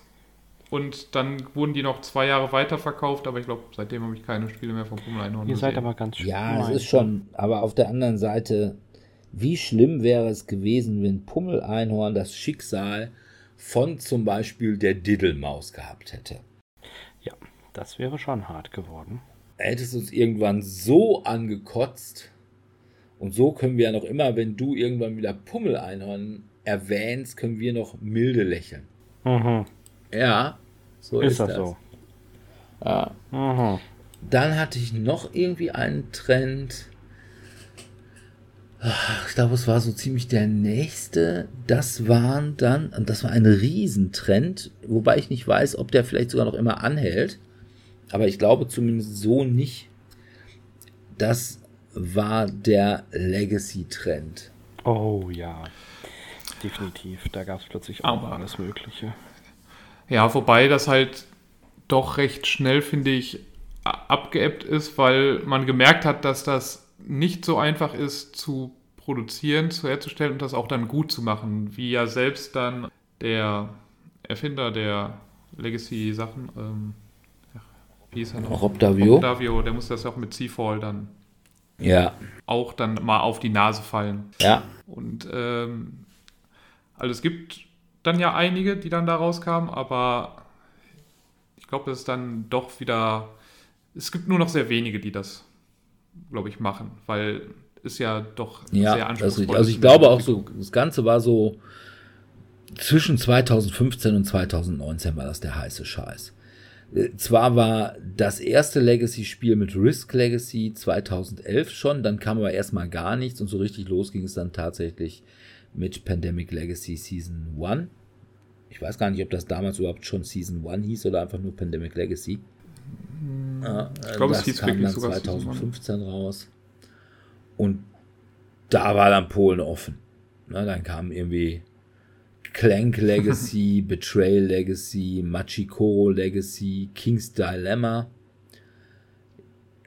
2019, was so ziemlich eines der von mir irgendwie so verorteten letzten Legacy-Spiele war, also die ich so kenne. Seafall 2016 und Charterstone, Charterstone 2017. Dann diese Zombie Teens und Zombies Kids war noch auch irgendwie so ein bisschen Legacy-mäßig, wenn ich das richtig. Das ja, weiß ich da nicht. Und dann war doch vor kurzem noch, oder vor letztes Jahr, vorletztes Jahr, My City, dieses ja, stimmt. Spiel zum Spiel des Jahres nominiert, was ja auch so einen Legacy-Aspekt ja. irgendwie ja. drin haben soll. Ich habe es nie gespielt. Ja, und natürlich, ne, kein Trend ist richtig ausgelutscht, bevor nicht die Brands auch was gemacht haben. Rise of Queensdale 2018. Ja, also wo das Söldnerpärchen dann auch nochmal auf dieses, ich glaube 2018 war schon am sterbende Pferd, aber na, es gibt... Wie gesagt, es gab noch es gab auch noch My City und äh, ja, Pandemic Season und Zero. Ich meine, auch eine tote Kuh kann man schließlich noch melden. Ja. Und was habt ihr sonst noch so? Also, ähm, achso, ja, ja mir ist direkt der, der Zombie-Trend nochmal als Thema ins Auge gesprungen, als ich gestern vor meinem Schrank stand und dachte, ach du Scheiße, wann soll ich das denn alles bemalen? Der Dirk wird nie mit mir spielen. Und dachte mir so, dass das tatsächlich auch so eine Reihe war. Das muss so um die ja, 2012 bis 2015er Phase gewesen sein, wo alles Mögliche mit Zombies kam. Einzelne Zombies, die rumrennen, Zombies abschlachten, mit Zombies durch die Gegend rennen, als Zombie durch die Gegend rennen, vor Zombies wegrennen.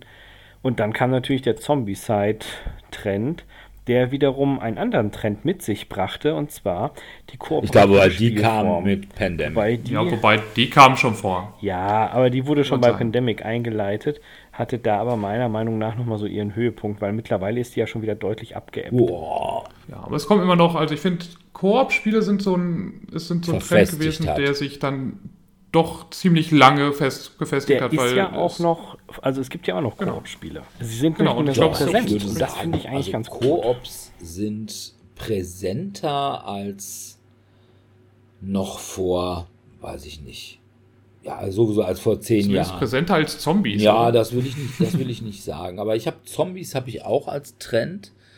Allerdings eher so die thematischen Trends. Die habe ich bei mir nochmal. Ich habe einmal so die Art der Spiele als Trends, Themen als Trends und dann nochmal Trends in der Industrie.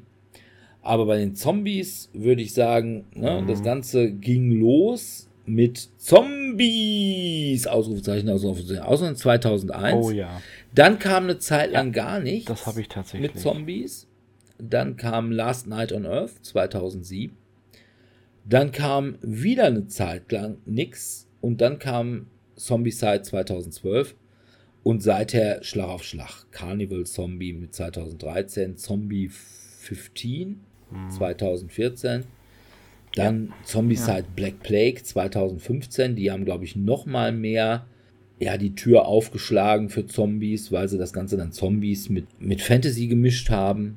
Dann eben Zombie Kids Evolution 2018, Zombie Teens Evolution 2020. Also da würde ich sagen, Zombies ist so ein Hype, der noch immer anhält.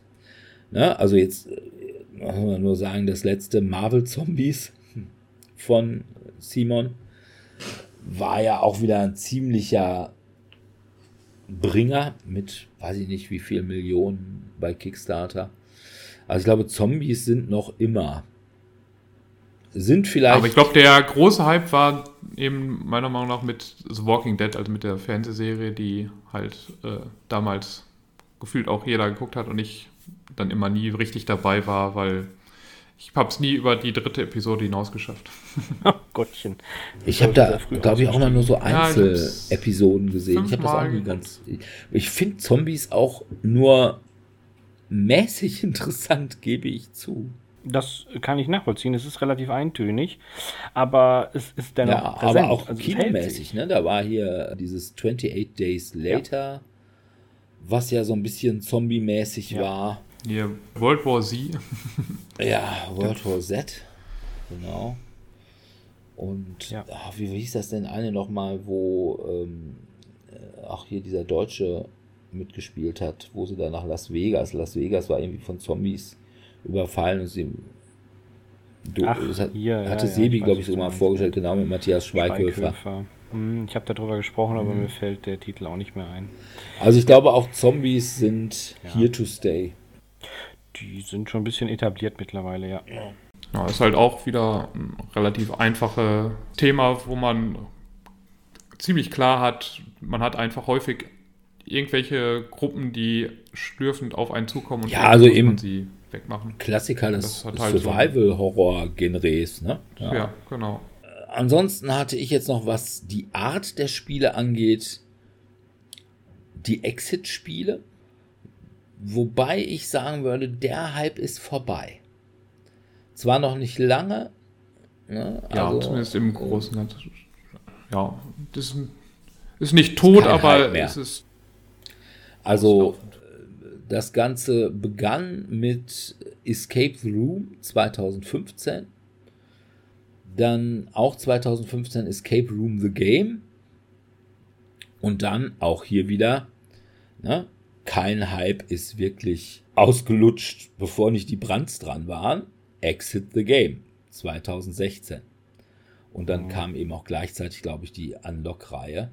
Aber das Ganze hat dann komischerweise 2020, also mitten in der Pandemie, wo man ja eigentlich meint, eigentlich waren diese Exit-Spiele doch ja wie für die Pandemie gemacht. Aber ist da aber nicht 2020 gelaufen. ist man dann von diesen Exit-Room-Spielen weggegangen und dann, glaube ich, eher so zu diesen ja, so, so, so Choose Your Own Adventure-Spielen. Also auch von Cosmos, diese Reihe. Wobei der Hype auch nicht so ganz, ja. Ja, aber der ist, glaube ich, auch nicht so ganz, äh, hat sich nicht so ganz durchgesetzt, dieses Escape, anstatt diese Escape Games von Ja, äh, genau. Adventure Games hießen die Ja, also es ist jedenfalls nicht so der Hype geworden, weil irgendwie, glaube ich, die meisten dachten, oh, ist das jetzt auch ein Escape Room? Aber war es dann irgendwie nicht. Ja, aber ich meine, es hat natürlich dann auch ein bisschen seine Limitierung gehabt. Das sind halt einfach ja 5 Millionen Rätsel und irgendwann hast du so gefühlt jedes Rätsel, was du mit so einem Brettspiel machen kannst, dann in irgendeiner Form Ja. auch durchgearbeitet. Ja, Also du kannst nur so häufig irgendwie etwas dann, also bei den Exit-Spielen durchschneiden, sonstiges, in irgendeinem Winkel gucken, Spiegel gucken oder sonstiges, was dann hat. Und dann kennst du halt, wenn du jetzt eins kennst und dann sie- siehst, okay, das ist im Grunde genommen das gleiche Rätsel, nur mit ein paar anderen Begriffen oder einem anderen Thema drin. Dann hat es ja auch sein Interesse verloren, weil dann komme ich ja ganz schnell durch und finde ich es ja langweilig, wenn ich da nicht mehr knoble, sondern sehe, oh, ja. Ist genauso wie diese Escape-Räume, die da dann auch überall aufgepoppt sind. ja, das stimmt, Dann ja. auch man, man hat dann auch so drei, vier, fünf gemacht und dann ist es halt sehr selten, dass du in Räume kommst, wo du denkst, oh, das ist ja cool.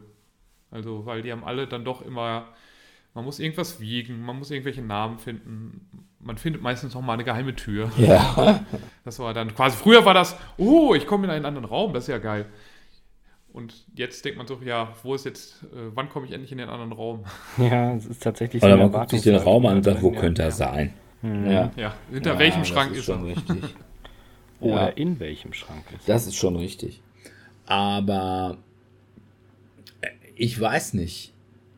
Ich glaube auch, also gut, ich war ja persönlich sowieso kein großer Fan dieser Serie. Ich glaube, diese reinen Exit Rooms, also die richtigen Exit Rooms, diese Live Exit Rooms, die sind halt, da war halt die Pandemie, war halt eben der Todesstoß, weil da konnten sie dann halt keine, keine Gäste mehr ähm, beexiten. Aber Sechs Leute in einem Raum waren, ist dann doch ein bisschen schwierig. Ja, es ging auch nicht. Selbst wenn es ein Haushalt war. Aber wie gesagt, ich hätte gedacht, dass da die Pandemie noch ein bisschen die Sache noch ein bisschen länger am Kochen gehalten hätte. Hab mich ein bisschen gewundert, dass es tatsächlich dann so weg war auf einmal. Ja. Dann hattest du ja schon vorhin nochmal ähm, so im Nebensatz erwähnt gehabt, diese ganzen Roll- und Flip-and-Rides, Ja, die waren ja auch auf einmal da. Ich glaube, vor vier Jahren ist es so richtig losgegangen, als dann eben ganz schön clever rauskam, als Welcome to rauskam 2018. Also es gab ja vorher auch. Quicks. Also, Dirk, du ja, es gab ewig, gab's Kniffel. Es gab schon Aber- Kniffel, ja. Genau, es gab ewig keinen. Kniffel und dann Quicks Ja. gab es 2000. Ja, aber richtig 11, ging das 12, los mit ganz 12. schön clever 2018. Fleet kam 2018 raus, Railroad Inc. kam 2018 raus, Penny Papers kam 2018 raus, dann Kartograph, glaube ich, 2019. 2000, genau, ein Jahr später. Ja. Auch Silver and Gold ähm, kam 2019 raus. Trails of Tucana kam 2019 raus, also auch so Spiele, die ich dann. Flippermania 2020. Also das einzige Roll and Ride, wo ich sage, jo, das kann was. äh, den Rest finde ich ja, obwohl gut, Kartograf finde ich geht auch. Aber also den Rest, also diese ganz schön clevers. Ja, okay, das sind ja dann. Die sind halt dann ja überhaupt nichts für dich, weil die ja dann, die haben noch nicht mal, die versuchen ja noch nicht mal ein Thema zu haben Ja. und dann einfach nur Checkboxes abzuhaken. Da sagst du dann ja wirklich, ja, dann Das kann ich auch Kniffeln spielen. ohne Taschenrechner. Ich meine, ich finde es halt noch ganz nett, dass es halt dann, okay, ich habe hier eine Checkbox abgehakt, jetzt kann ich da zusätzlich noch eine Checkbox abhaken. Finde ich manchmal ganz witzig, aber das Ja. hat dich dann halt nicht Ja. gereizt. Ähm, mal eben, was habe ich noch an, an Arten? Ja, und zwar, da bin ich nicht so sicher, ob das ein Trend war oder ob das einfach nur, ja, wir, auch tote Kühe kann man noch melken. Die, das Würfelspiel, Spiele. Ja, es kam ja so, irgendwann ja. mal, und das ist aber tatsächlich ja, immer noch, also von allem. Through the Ages, das Würfelspiel. Im Wandel Das der Zeiten, ja, ja. das Würfelspiel. Bonanza, Bonanza das das, Würfelspiel. Siedler, das Oh. Würfelspiel. Äh, dann kam Mhm, hier, ja. ach, wie hieß das denn nochmal, das Würfelspiel zu Agricola. Gab es, glaube ich, auch irgendwie. Achso, Frag mich jetzt Mhm. aber nicht, wie das hieß. Wahrscheinlich Agricola, das Würfelspiel. Es, Ja, möglich. ich kannte jetzt nur dieses All Creatures Great and Small, aber das war das Zweispielerspiel, was ja auch dann sowas ist, was auch irgendwann musste zu jedem großen Spiel auch ein ich Zweispielerspiel. wollte gerade sagen, das ist auch so ein. Trend, wo ich auch gesagt habe, ist das tatsächlich ein Trend oder einfach nur, ja, wie gesagt, wir wollen melken. Ja, wir bauen da Ich meine, sind ja auch ganz gute Sachen dann dabei entstanden. So ist es ja nicht. Also viele mögen ja Roll for the Galaxy ziemlich gerne bei den Würfelspielen oder ähm, ich bin ja jetzt, was jetzt diese Zweispieler-Sachen angeht, mag ich halt sehr gerne dieses Seven Wonders Duel, was ja für mich sogar ein bisschen besser ist als das normale Seven Wonders und nur weil es jetzt erstmal erstmal aussieht, als wenn es einfach nur so eine Cash-Cow wäre, ja, wir müssen wollen es nochmal melken, kann ja trotzdem manchmal auch eine gute Idee dahinter sein. Also häufig ist es halt einfach nur, ja, pff, gucken wir mal, dass wir irgendwie nochmal äh, zwei Spieler, so ja, einfache Pärchenspieler. halt. Ehepaar, Freund und Freundin, Pärchenspiele nochmal irgendwie abmelden können. Aber wenn man sich ein bisschen Gedanken drum macht, dann kann da halt wie bei Sam Wonders Duel was Gutes rauskommen. Ich glaube auch das neue hier Splendor wurde auch, glaube ich, ganz gut aufgenommen, aber ich habe es Okay. jetzt noch nicht gespielt. Ja, ich will es auch nicht ausschließen. Aber wie gesagt, mit diesem das Würfelspiel, da war es schon bemerkenswert, das echt zu allem. Aber wie gesagt, also auch Roll for the Galaxy, ich finde nach wie vor Race for the Galaxy besser. Aber Ja, Roll for the Galaxy ist schon nicht ganz schlecht.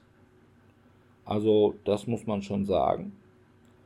Aber ja, dieses wirklich jedem Eurogame ist ein Würfelspiel, das war, glaube ich, einfach ein Trend.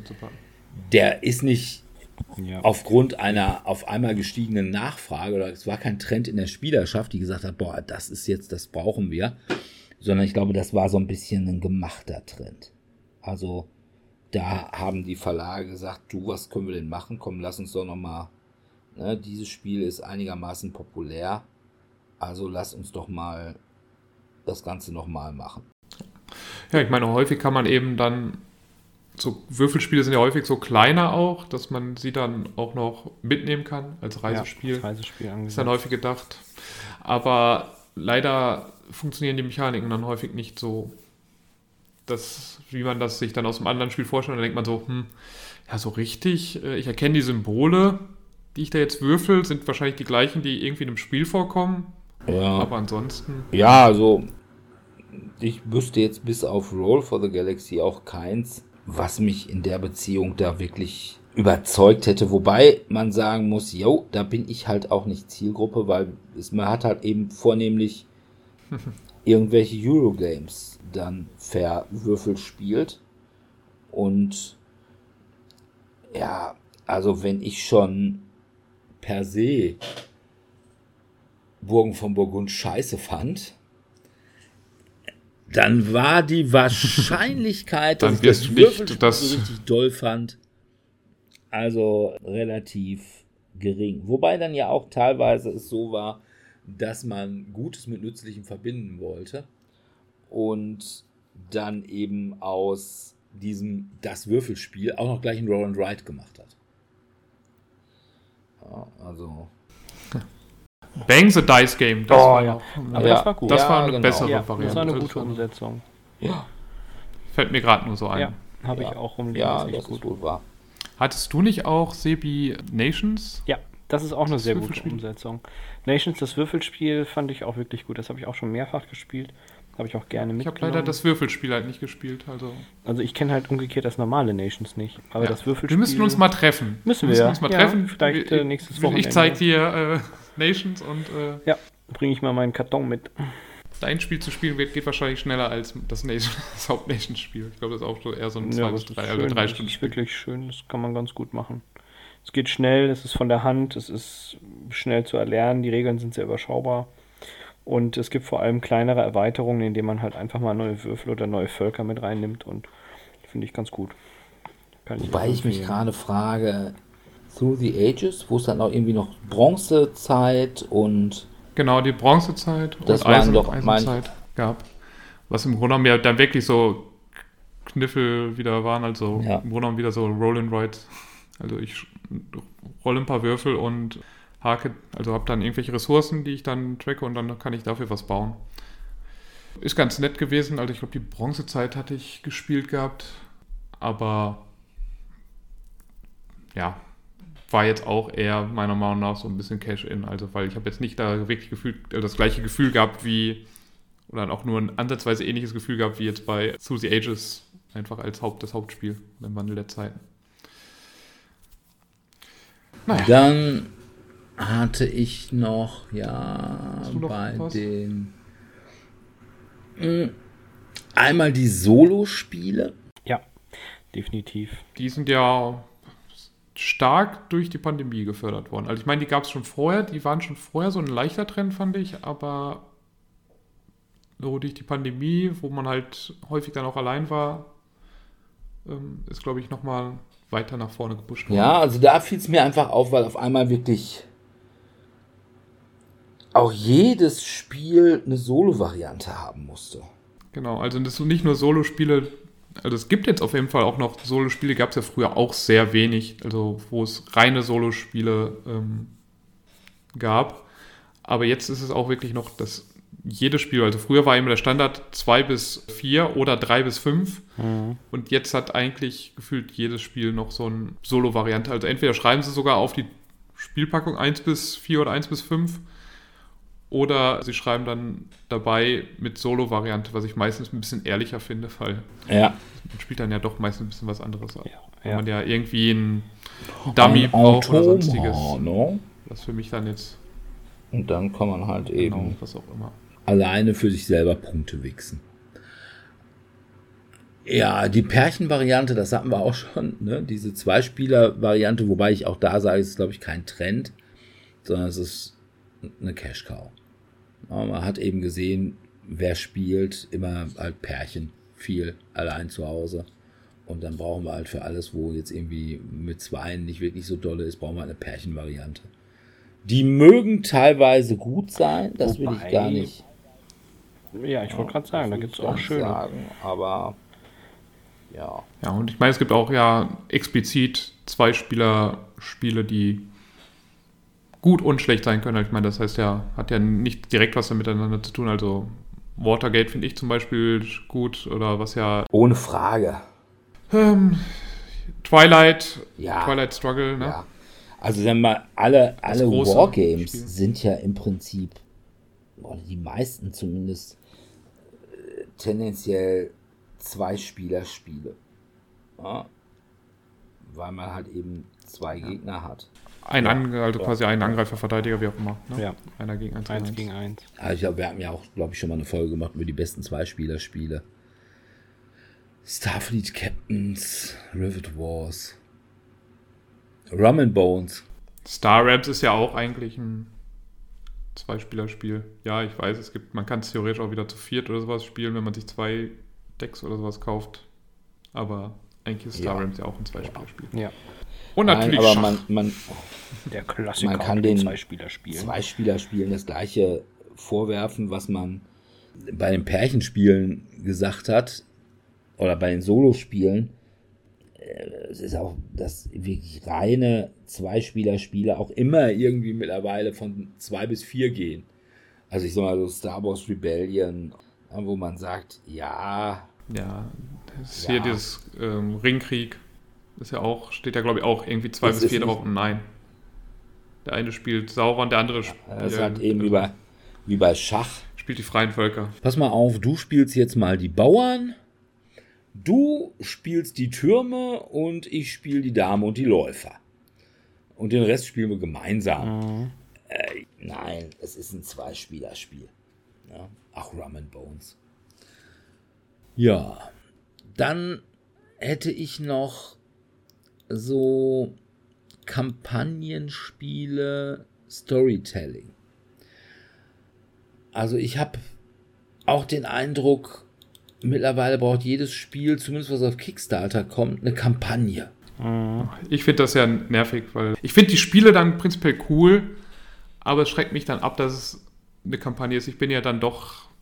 Also ich finde es nicht schlimm, wenn es eine Kampagne dabei hat, aber ich möchte auch Szenarien haben. Ja. Die ich einfach mal, ich spiele ein Szenario mit ein paar Leuten Also und da muss ich ich tatsächlich sagen, das macht zum Beispiel Arkham Horror, finde ich richtig.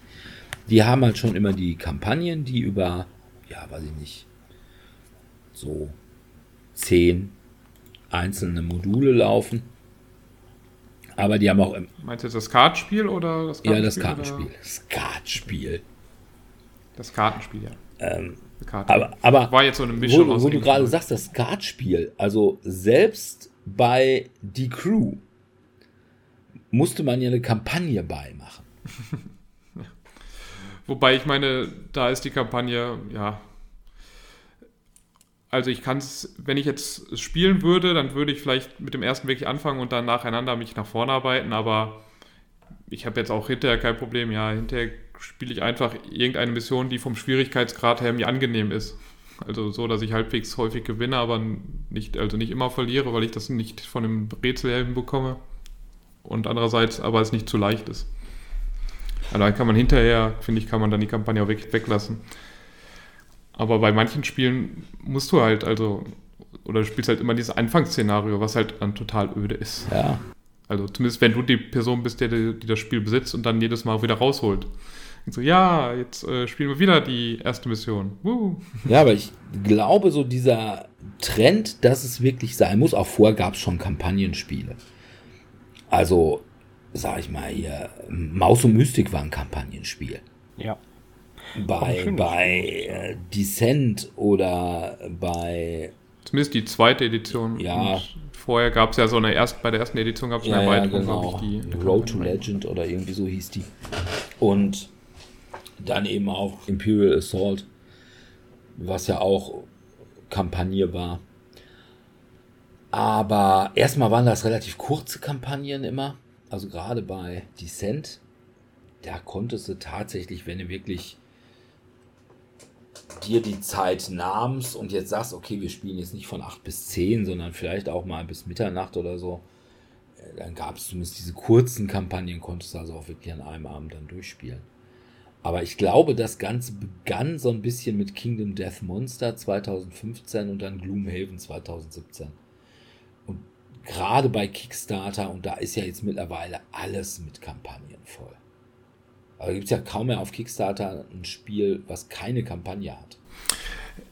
Ja, wie gesagt, ich kann ja den Reiz an Kampagnen, den will ich mich ja gar nicht verschließen. Also, dass man eine größere Story hat, die dann eben auch ähm, ein vernünftiges Arc vielleicht sogar hat, so eine Story-Arc hat, wo es dann hoch und runter geht und spannender wird. Aber es passt halt häufig nicht zu dem, wie ich halt spiele. Also weil ich dann doch zu häufig mit unterschiedlichen Leuten spiele, mich nicht immer mit der gleichen Gruppe treffe und selbst wenn, sind wir dann doch zu sehr Spieler, die immer mal wieder andere Spiele spielen wollen und selten. Ja, also ich sehe das vollkommen, ist bei mir genauso. Also es gibt so tolle Spiele, die dann leider eine Kampagne haben und man deswegen nicht wirklich dazu kommt. Oder jetzt hier zum Beispiel das neue Descent 3.0, was ja eine geradezu epische Kampagne hat, ja, wo man Stunden spielt. Ja, und ja, entweder du spielst immer wieder das erste Szenario nur mit neun, oder du hast halt irgendwie eine committete Gruppe, die sagt, okay, wir wollen das jetzt wirklich durchziehen. Ja, mich hat das ja damit. Also, bei, ja, ja, aber genau das ist es halt mit der committed Gruppe. Ich habe da die Tage auch nochmal drüber gesprochen. Das ist ja die gleiche Problematik bei einem fortlaufenden, wo sich die Dinger verändern. Hier. Legacy, Legacy meinst du? Legacy, ja, danke. Wo du eben auch entsprechend sagen musst, ja, das ist jetzt meine fixe Spielgroup. Ich habe ich bin ja ein großer bekennender Hero Quest Fan, auch wenn ich die neue Edition zwar hier liegen, aber noch nicht gespielt habe. Und ich habe letztens auch mit meinen Homies gesprochen, mit denen ich aufgehört habe, 2004 zu spielen. Hero Quest, wir waren fast durch, uns fehlen tatsächlich zwei Missionen. Und dann haben wir das Original Hero Quest einmal komplett durchgespielt, inklusive Knatteradatsch und Zusatzmissionen. Und wo er die denn jetzt noch machen? 20 Jahre später? Ja, wir haben das tatsächlich mal in Angriff genommen. Ich habe die Heldenzettel noch irgendwo liegen, ne? Muss man einfach mal wieder aktivieren. Ja. Aber mich hat halt es damals ein bisschen geärgert, als es halt die Herr der Ringe Reise durch Mittelerde gab. Weil ich ja, bin ja damals nie auf den Willen des Wahnsinns Zug aufgesprungen. Und weil ich hatte einfach zu viele Leute, die das hatten. Also du hast es ja, die habe ich häufig das gespielt und auch im anderen Freundeskreis hatten es zwei Leute. Und dachte ich, ja, brauche ich jetzt mir nicht auch kaufen. Aber dann hatte ich jetzt gedacht, okay, dann steige ich ja bei Herr der Ringe Reise durch Mittelerde ein ich mag das Thema, wäre jetzt halt nicht so deins, Dirk. Und ähm, ich fand jetzt die Mechanik mit den Karten. Kartenziehen auch nicht so, auch nicht so schlimm. Aber es hat halt eine Kampagne und nicht keine Szenarien. Und ich glaube, ich habe jetzt das erste Szenario habe ich glaube ich auch schon sogar zweimal gespielt. ich habe aber das, habe den Rest nie gespielt, weil ich habe es mir halt dann auch nicht gekauft, weil ich dann gedacht habe, ja, ich komme nicht dazu. Ist zu ja, ja, sehe ich ähnlich. Also ich muss ehrlich sagen, ich bin auch sehr dankbar darum, dass Willen des Wahnsinns keinen Kampagnenmodus hatte, weil man es dann doch wirklich vollkommen widersinnigerweise häufiger spielte. Ja, dagegen. Ja. Ja, ja, das stimmt. Weil du einfach nicht das Gefühl hast, dass du etwas abbrichst oder unterbrichst oder dich dazu aufraffen ja. musst. Während jetzt zum Beispiel, ja, selbst eine Kampagne, die ja nur, ja, sagen wir mal, zehn, zehn Szenarien lang ist von Arkham Horror, also das Kartenspiel, mhm. ja, da bist du halt doch auch eben zehn Abende zugange. Und ich weiß nicht, wir haben ja. hier diese Dunwich-Kampagne gespielt. Und das war dann schon irgendwann zwischendurch, wo du gesagt hast, ah nee, heute aber nicht. Ne, die hatten wir dann ja immer irgendwie, damals mhm. hatten wir immer noch Mittwochs und Donnerstags im Wechsel ja. und wir haben das immer Donnerstags gespielt. Immer noch dabei. Und da hast du dann zwischendurch gesagt, ah, eigentlich habe ich heute mal keinen Bock auf Arkham Horror. Aber dann gibt es halt immer einen, der da ist, der immer Bock hatte. ja, glaube ich. Ja, ne, klar. Ne, und ja. der dann eben auch gesagt hat, okay, komm, jetzt, wir haben es angefangen, jetzt ziehen wir es auch durch. Er hatte ja auch recht damit. Ja. Na, also, und ich glaube, wenn du den nicht dabei hast, dann, ähm, dann spielst du es auch irgendwann einfach nicht mehr. Ja, aber das erinnert mich gerade daran, ich spiele ja auch mit einer anderen Spielgruppe Aventuria ab und zu. Und das ist ja letztendlich, jede Box ist ja eine eigene kleine Kampagne. Und dort ist es tatsächlich so, weil das aber auf dieser Rollenspielcharakteristischen Basis, sage ich jetzt mal, aufgebaut ist, dass du ja deinen Charakter entwickelst. Und es ist auch völlig okay, wenn du den Charakter mal tauschst. Dann spielst du das eine Mal die Feuermagierin, das nächste Mal spielst du den Zwerg, das nächste Mal spielst du wieder irgendjemand anders. Und was uns da halt aufgefallen ist, du hast eben jeweils diese Modifikationsoption. Der ist dann ein, zweimal gesteigert. Dann freust du dich, dass du den halt gegebenenfalls nochmal steigern kannst.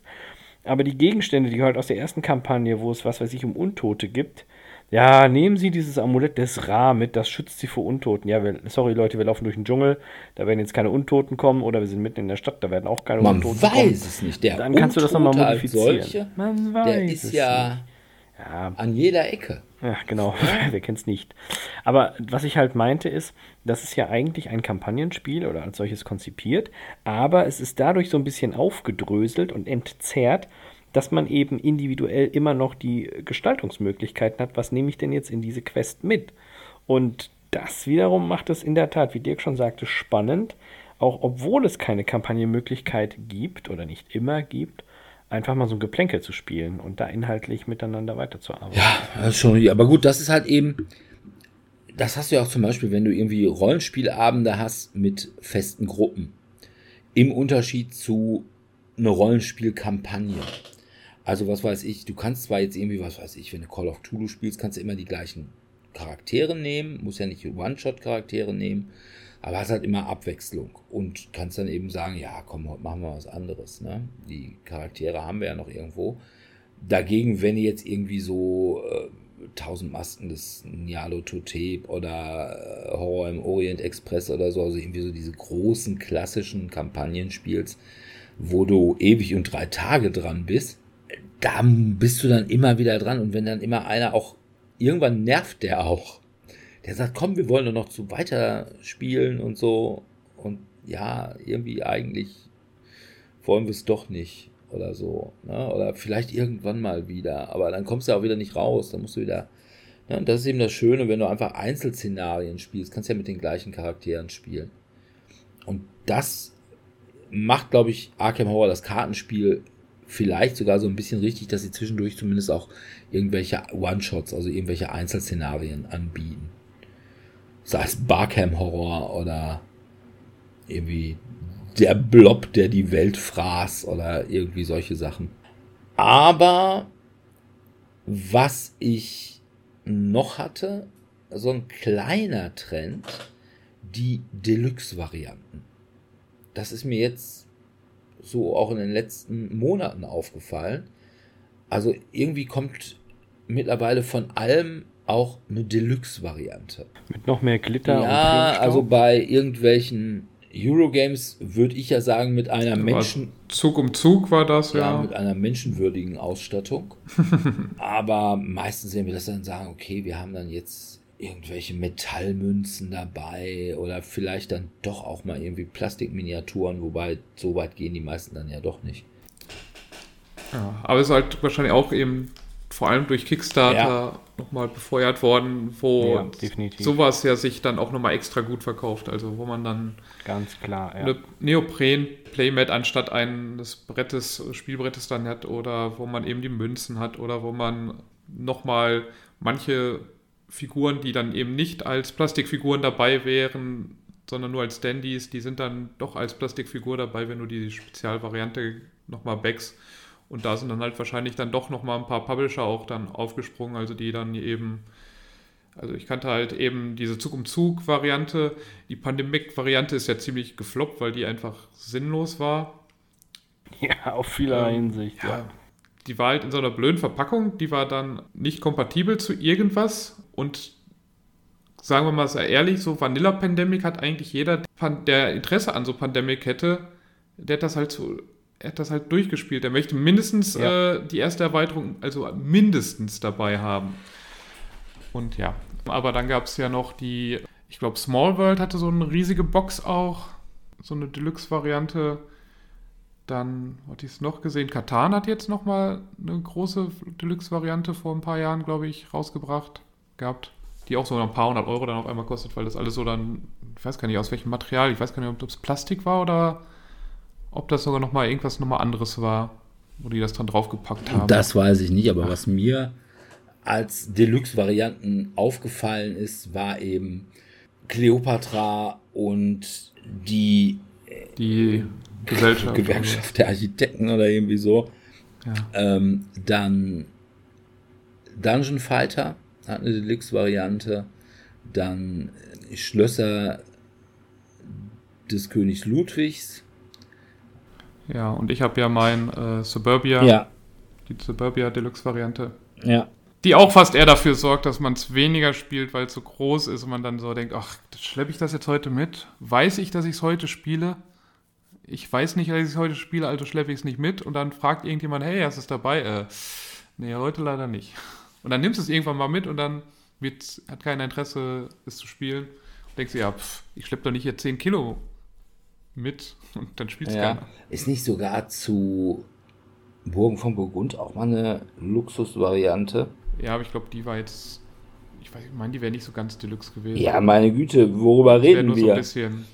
Ja, Es gab ja auch mal diese Power Grid Deluxe, wo auch, wo man auch dachte, das soll jetzt Deluxe sein. Das ist jetzt so eigentlich der Mindeststandard, was man jetzt an normalen Spielen, glaube ich, rausbringt. Ähm, da.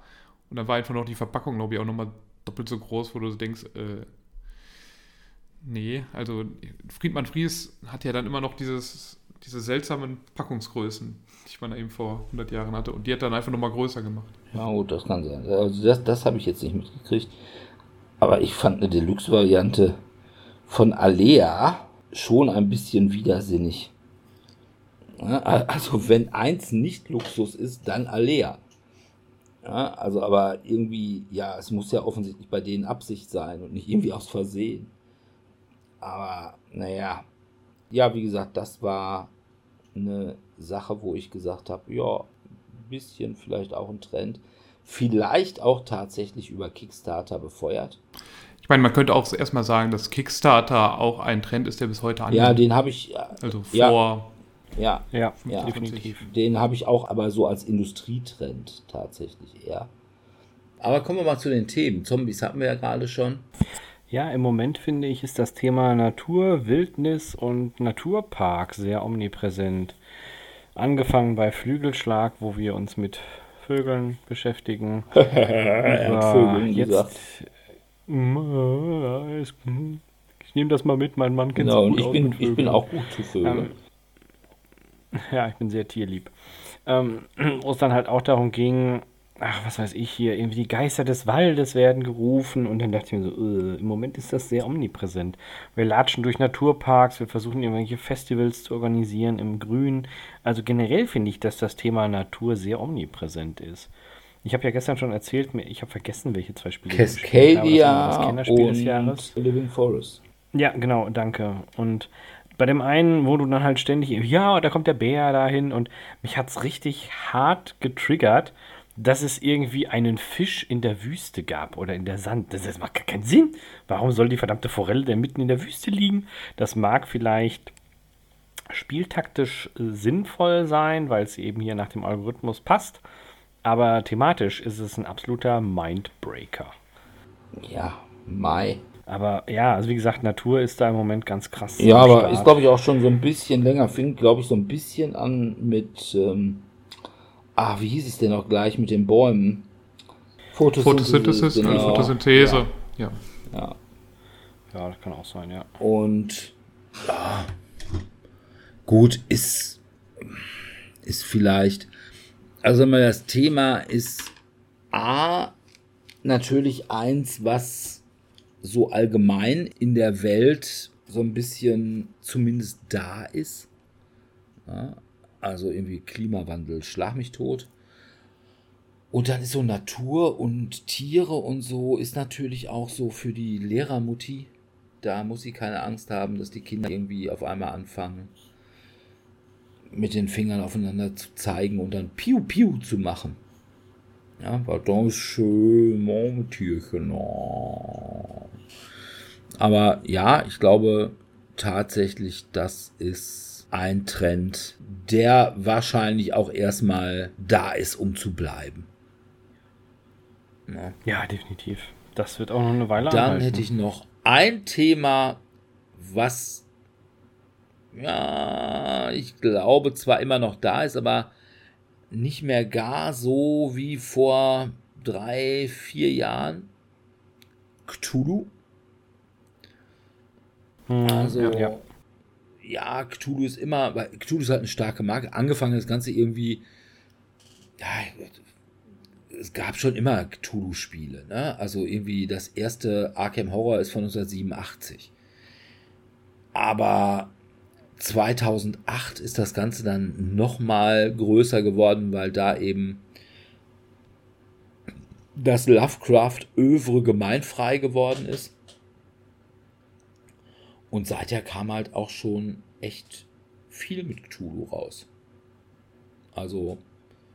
Ja, also allein von Fantasy Flight war dann ja ständig. Ja, wobei die halt, glaube ich, mit mit- ihrer Arkham Files Sache, die haben ja schon fast eine eigene Marke dadurch kreiert. Aber so auch allgemein Cthulhu. Also mich wundert es tatsächlich ein bisschen, dass noch kein Cthulhu-Spiel von den Brands rausgekommen ist. ist Ja, nicht deren Thema. Kennen sie es einfach nicht. Das nicht ausschließen. Ich glaube, wenn man in der Brettspielwelt unterwegs ist und Cthulhu nicht kennt, dann äh, ist irgendwie ist man irgendwie dann doch blind rumgelaufen. Weil es ja dann doch relativ omnipräsent Ja, zwischenzeitlich es kommt, glaube ich, drauf an, in welcher Also Bubble weil, weil du bist. Ne? jede Vari jedes Spiel hat ja dann auch Ja. Ja, aber jedes Spiel hat ja dann so sein, seine Cthulhu-Variante. Also, wir hatten ja schon von äh, Lovecraft Cthulhu, dann ähm, Tides of Madness, da kam es ja dann raus. Dann, Ah, irgendwie alles Mögliche mit irgendwie Ja, Kultist, irgendwie don't, don't, me, don't Genau. mess with, with Cthulhu. Ja, was ja dann auch eine Variante. Ja, ist eine auch so Variante, Variante von, von, von, einem anderen Spiel. mit so einem Tempel oder sowas, ne? Und ja, gab schon, aber es gab auch irgendwie Study in Emerald. Ja. Und ja, es gab auch schon tatsächlich einige Eurogames. Ne, wo, Auch Pandemic. ja, ohne Frage, ne? Reign of Wollen nicht vergessen. Ja. Also irgendwie auf alles wurde dann doch schon mal auch wieder Cthulhu raufgeklatscht. Dann hatte ich noch als Thema Krimi, gab es zwar auch immer schon, irgendwie so Sherlock Holmes Consulting Detective, war halt von 1984 oder so. Aber so Mitte der 10er kam dann nochmal so ein Hype auf, 2015 so leicht mit Watson and Holmes. Und dann ganz stark 2018 mit Detective Modern Crime Board Game, Dominic Dine Chronicles of Crime, Prime. Ja. dann die Sherlock-Reihe, die kam auch ab 2018, City of Angels 2019, dann diese Detective Stories Serie, ich weiß gar nicht, ich habe die, die ist so ein bisschen an mir vorbeigegangen, weil die eher so immer so Krimi Dinner-mäßig angepriesen wurde. Äh, diese äh, Detective Stories Serie Feuer in Adlerstein oder sowas. Ne? Also, wo man dann immer auch irgendwie so, ja, wie so eine Akte kriegt. Ne? Wie so eine Polizeiakte. Auch 2018 und auch da würde ich sagen, das ist vielleicht so ein Trend, der ja, vielleicht nicht mehr ganz so ist wie er 2018, wo er wirklich unter jedem Stein irgendwas Krimimäßiges vorlugte. Aber ich glaube, das ist schon auch so ein, so ein Trend, der gekommen ist, um zu bleiben. Zumindest ist Portal, zumindest ist Portal Games davon komplett überzeugt, weil die haben ja in den letzten Jahren dann immer noch eins oder zwei Varianten von ihrem Modern Ja. Crime Brettspiel. Und da gab es ja dieses Vienna, glaube ich, letztes, letztes, vorletztes oder vorletztes Jahr. Dieses Jahr hatten sie dann das Batman, Ja, stimmt. stimmt. Batman-Variante. Und ich warte jetzt eigentlich auch noch, hier dieses erste Fälle hieß ja eigentlich auf Englisch Season 1. Ne, da müsste Ja. eigentlich auch jetzt nochmal Season 2 kommen. Vielleicht hat sich nicht so gut verkauft. Also ich habe da zumindest nie so den Bass hinter gehört. Also ich habe es gespielt und du hattest es, glaube ich, auch gespielt, ne? Aber Ich habe es gespielt. Wir, wir haben es sogar zusammen so gespielt. Wir haben es sogar Ah, online okay. zusammen gespielt. Mit dir und Martin. Ach so. Dieses. Aber dann, also nicht einen aus den drei Fällen, die dann da drin waren. Nee, ich glaube, das war so dieser nullte Fall, der aber zur Bewerbung dieser Ja. Geschichte rausgekommen ist. Und ja. also ich glaube, diese Detective und auch die Chronicles of Crime-Reihe, da kommt ja auch alle Nasen lang jetzt mittlerweile Chronicles of Crime 1401, Chronicles of Crime 2400, 1920, 1890, wann du nicht immer Crime-Chroniken Ja, es, hast. Und äh, es waren, glaube ich, in 500er Schritte. Also es war Und ich glaub- 1400, 1900 und 2400. ja, kann sein. Aber ich habe sie nicht gespielt. Und diese Sherlock-Reihe, die läuft ja auch immer noch. Ich finde die zwar nicht gut.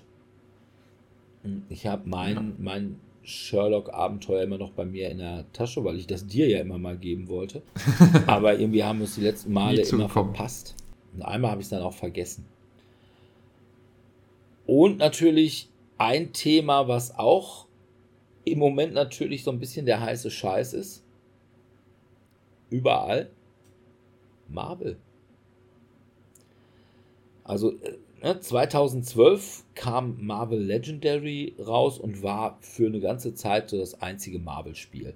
Dann kam noch Marvel Dice Masters 2014 raus, aber das war jetzt auch nicht so thematisch. Dann kam 2018 Five Minute Marvel und ab 2018 war dann auch wieder der Dammbruch. Dann kam Marvel Champions 2019, Marvel United 2020, Marvel Villainous, Marvel Love Letter, Infinity Gauntlet, glaube 2020. Marvel Codenames oder wie das Ja, hieß. Codenames Marvel natürlich. Ma jetzt Marvel Remix. Dann Splendor Marvel. Ja, also ich sag mal, wenn du, Ja, warum nicht? wenn du eine Splendor-Variante mit Marvel machst, also dann ist es im Mainstream angekommen. Das nächste wäre jetzt wirklich noch die Brands machen, ein Marvel-Spiel. Ne? Wobei auch hier könnte es wieder so sein, dass man sagt, ah, kennen die halt nicht so. Auf der anderen Seite, ja, nimmst halt irgendwie, machst halt ein 0815 Euro-Game und knallst Marvel drauf. Ich meine, was anderes ist natürlich jetzt irgendwie Marvel Splendor auch nicht. Ist ja nicht so, dass das thematisch wäre. Sammelt da nicht äh, Xenos dann die Ja, ja, ja. Edelsteine? Ja, ich weiß es nicht. Sammelt halt die Infinity Stones. ja, und dann natürlich Simon, Marvel Zombies 2023. Warum soll man nicht auch mergen? Ja, warum soll man nicht Zombies mit Marvel? Beide Trends zusammen geben dann doppelt. Ziehen alle mit. Ja, dann habe ich noch irgendwie so zwei Industrietrends. Einmal der Direktvertrieb. Sei es wirklich der ganz normale Direktvertrieb über die eigene Webseite. Oder eben über Kickstarter, aber jedenfalls nicht in Retail.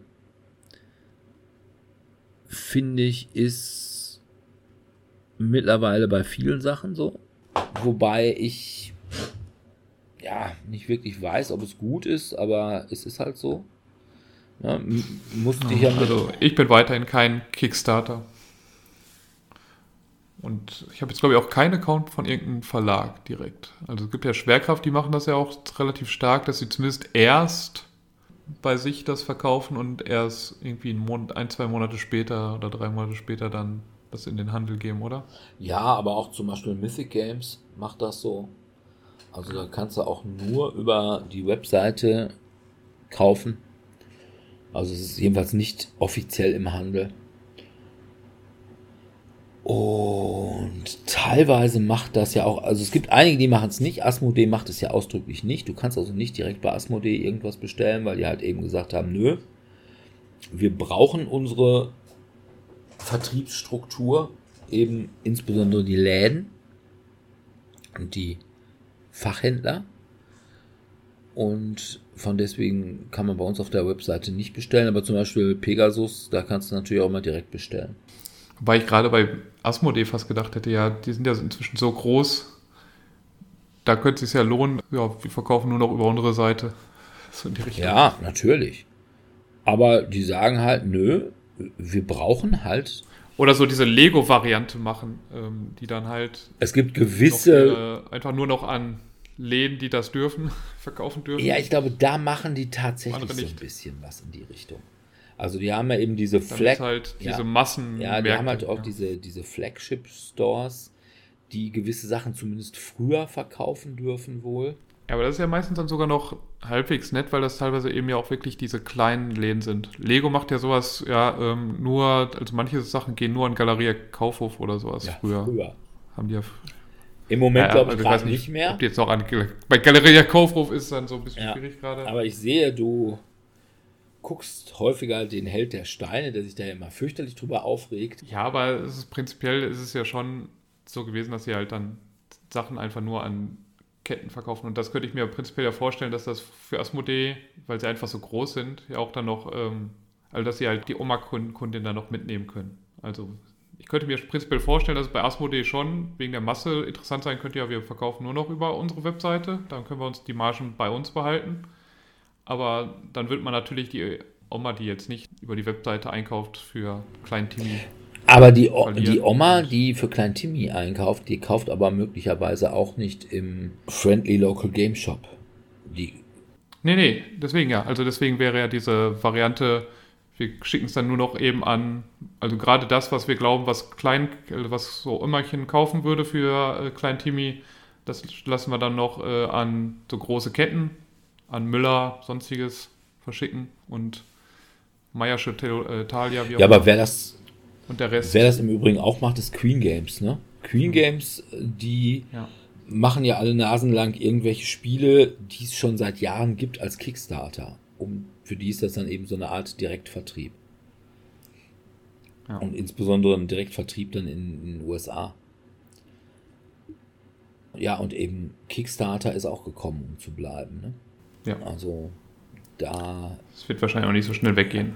nein, da ist einfach im Moment auch, da ist so viel Geld drin und wie gesagt, Kickstarter, haben wir glaube ich in unserer Kickstarter-Folge gesagt, ist ja kein, ist ja nie ein Finanzierungs, ne? Wenn dann alle sagen, ja, aber ich dachte, das wäre irgendwie so die, Kle Selten. die kleinen Spieleverlage, ne, die da kein Geld von der Bank kriegen und deswegen, oh, ganz toll, das Spiel, was ihre Herzensangelegenheit ist. Ja, Bullshit. Das war's noch nie. Ne? Also Kickstarter war immer ein Marketinginstrument. Also zumindest in der Zeit, in der Brettspiele da aufgetaucht sind. Ja, ich will nicht ausschließen, dass es irgendwie so ganz zu Anfang, ich weiß gar nicht, wann Kickstarter gegründet worden ist, dass das da auch mal wirklich so ein das Crowdfunding da tatsächlich Crowdfunding war. Aber ich würde sagen, Ja, aber ich sag mal, da haben wir uns ja schon spätestens ausgetauscht. seit nee, halt. spätestens seit Wing Commander vor, weiß ich nicht, Ach so, irgendwie, Star- ja, ich weiß, Star Citizen genau Star Citizen, rausgekommen oder beziehungsweise äh, gefundet worden ist. Seitdem war es, war, wusste jeder, es ist, Mar es ist reines Marketing. Ja? Zumal man auch nicht mit dem Geld, was man oder was Star Citizen da reingeholt hat, über die lange Entwicklungszeit den Laden hätte am Laufen halten können. Ja, die hatten natürlich auch externe Geldgeber, denen man eben nur zeigte, hier guck mal, Kickstarter, Hype und so, gebt uns Geld. Also war quasi. Ja, die lassen sich ja noch weiterhin fanden, auch von ihrer Community. Ja, dann noch Ja. eine kleine Sache. Apps. Ja, das hatte ich auch noch auf meiner Liste. Das ist auch etwas, was gekommen ist, um zu bleiben. Ich glaube nicht, dass es, also manche haben ja dann die Befürchtung, oh, es wird nur noch irgendwann App-Spiele geben und ich möchte doch gerade weg von dem Bildschirm. Ich glaube, das ist kompletter Blödsinn. Also es wird weiterhin auf jeden Fall reine Brettspiele geben, weil es einfach sonst zu teuer ist und manche einfach ja gar keine Ahnung von Programmierung dann haben. Nur weil ich Brettspiele entwickle, heißt es ja nicht, dass ich auch so eine App entwickeln kann.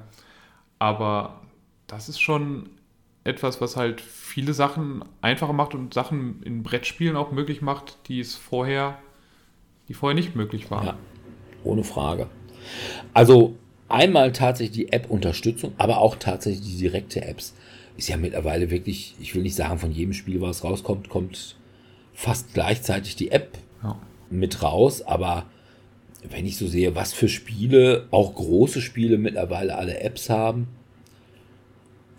Also, und ich sag mal, gut, Eurogames eignen sich auch tatsächlich gut für Apps. Weil die halt eine sehr klare Struktur haben, ne? Spielstruktur, also quasi wenn dann. Und letzten Endes eine Matheaufgabe sind. Also von daher, ja. Ja. Also losgetreten, wenn wir es jetzt auch noch mal kurz einordnen wollen, glaube ich, durch Alchemist ähm, im Wesentlichen und dann noch mal größer durch eben Willen des Wahnsinns und Reisen durch Mittelerde. Ja, was Reise durch Mittelerde. Aber Willen des Wahnsinns war halt früher da. Ich glaube, Alchemist war das erste größere Spiel, was es wirklich hatte, 2014. Und 2015 kam dann eben, ich glaube, XCOM, das Brettspiel. Genau, XCOM. Ich glaube auch äh, World of Yoho kam 2016 raus. Und Menschen, also Willen des Wahnsinns kam 2016 Ja, raus. ja.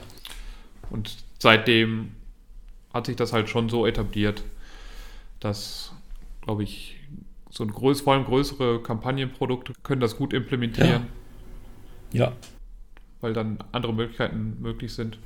Und eben manche Eurogames eben auch, ne? Also wie gesagt, bei Alchemists, dass man ja nicht jemanden haben muss, der jetzt kontrolliert, ja, die beiden Sachen passen zusammen, das macht die App, du scannst diese beiden Gewürze ein und sagt, das sagt dir dann, ja, daraus wird dieser Trank, so in die Richtung. Ja, und tatsächlich diese Companion-Apps bei einigen Spielen sage ich ja auch schon, könnt ihr vielleicht mal langsam bitte?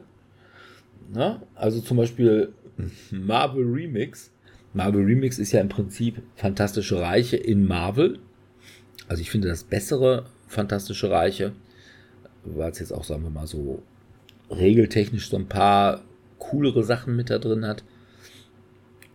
Aber nach wie vor ist das Zusammenrechnen noch echt Agraus.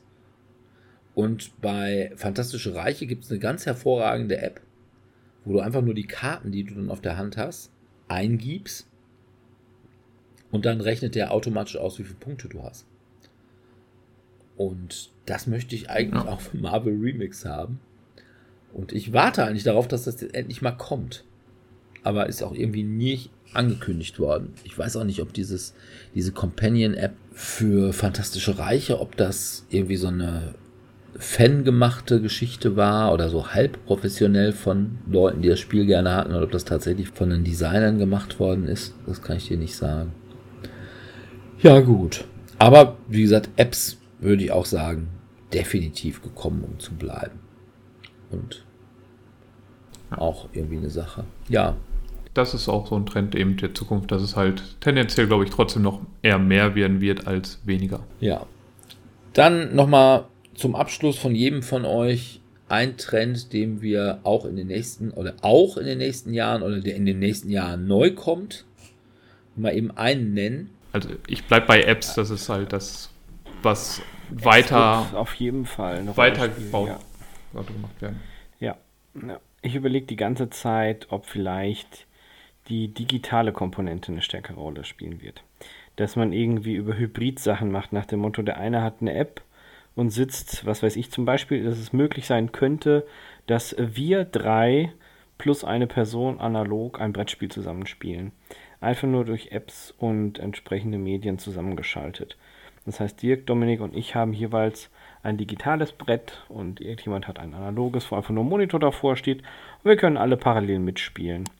Und thematisch glaube ich, dass bald wieder das Thema entweder Piraten oder Wilder Westen aufkommen wird. Das hatten wir jetzt schon lange nicht mehr. Oder Ritter. Ich glaube, Ritter kommen. Auch Fantasy ist, glaube ich, immer durchgehend. Ja, aber es ist halt immer die ich Frage, wie glaube, also auf es ist. Kickstarter ist Fantasy noch immer das meiste. Also ich, Aber ich glaube, Ritter dann, also mittelalterliche Ritter eigentlich, glaube ich, doch weniger, oder? ja, so Fantasy also halt. Wahrscheinlich eher nur, also Fantasy immer.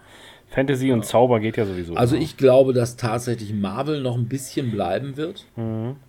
Auch wenn die Phase 4 nicht wirklich so richtig der Bringer ist. Also so die ganz großen Hits seit Infinity War hat Disney da nicht. Ja, ich glaube, die müssen jetzt einfach nochmal fünf Jahre gut warten und dann können sie ein Reboot von den ganzen alten Sachen Ja, ich glaube, machen. das machen sie aber nicht. Weil es fehlen einfach die, die bekanntesten Superhelden Ja, aber jetzt einfach. Also das ja Problem schon ist, dass ihr jetzt alle irgendwie mit ja, je, jede Rolle neu mit irgendwelchen mit Mädchen casten müssen. Also, ne, also irgendwie Black Panther, nachdem hier der Schauspieler ja gestorben ist, äh, wird jetzt Shuri wohl die neue Black Panther und Iron Man wird halt jetzt Iron Heart, ist auch ein kleines schwarzes Mädchen. Und ja gut, Captain Marvel ist schon immer Brie Larson gewesen. Und ich weiß nicht, ob das so. Also ob der Trend bei Disney unbedingt so auf die Wünsche der Zuschauer, die sagen zwar immer, ja, es ist Modern Audience und so. Ich bin da nicht ganz sicher.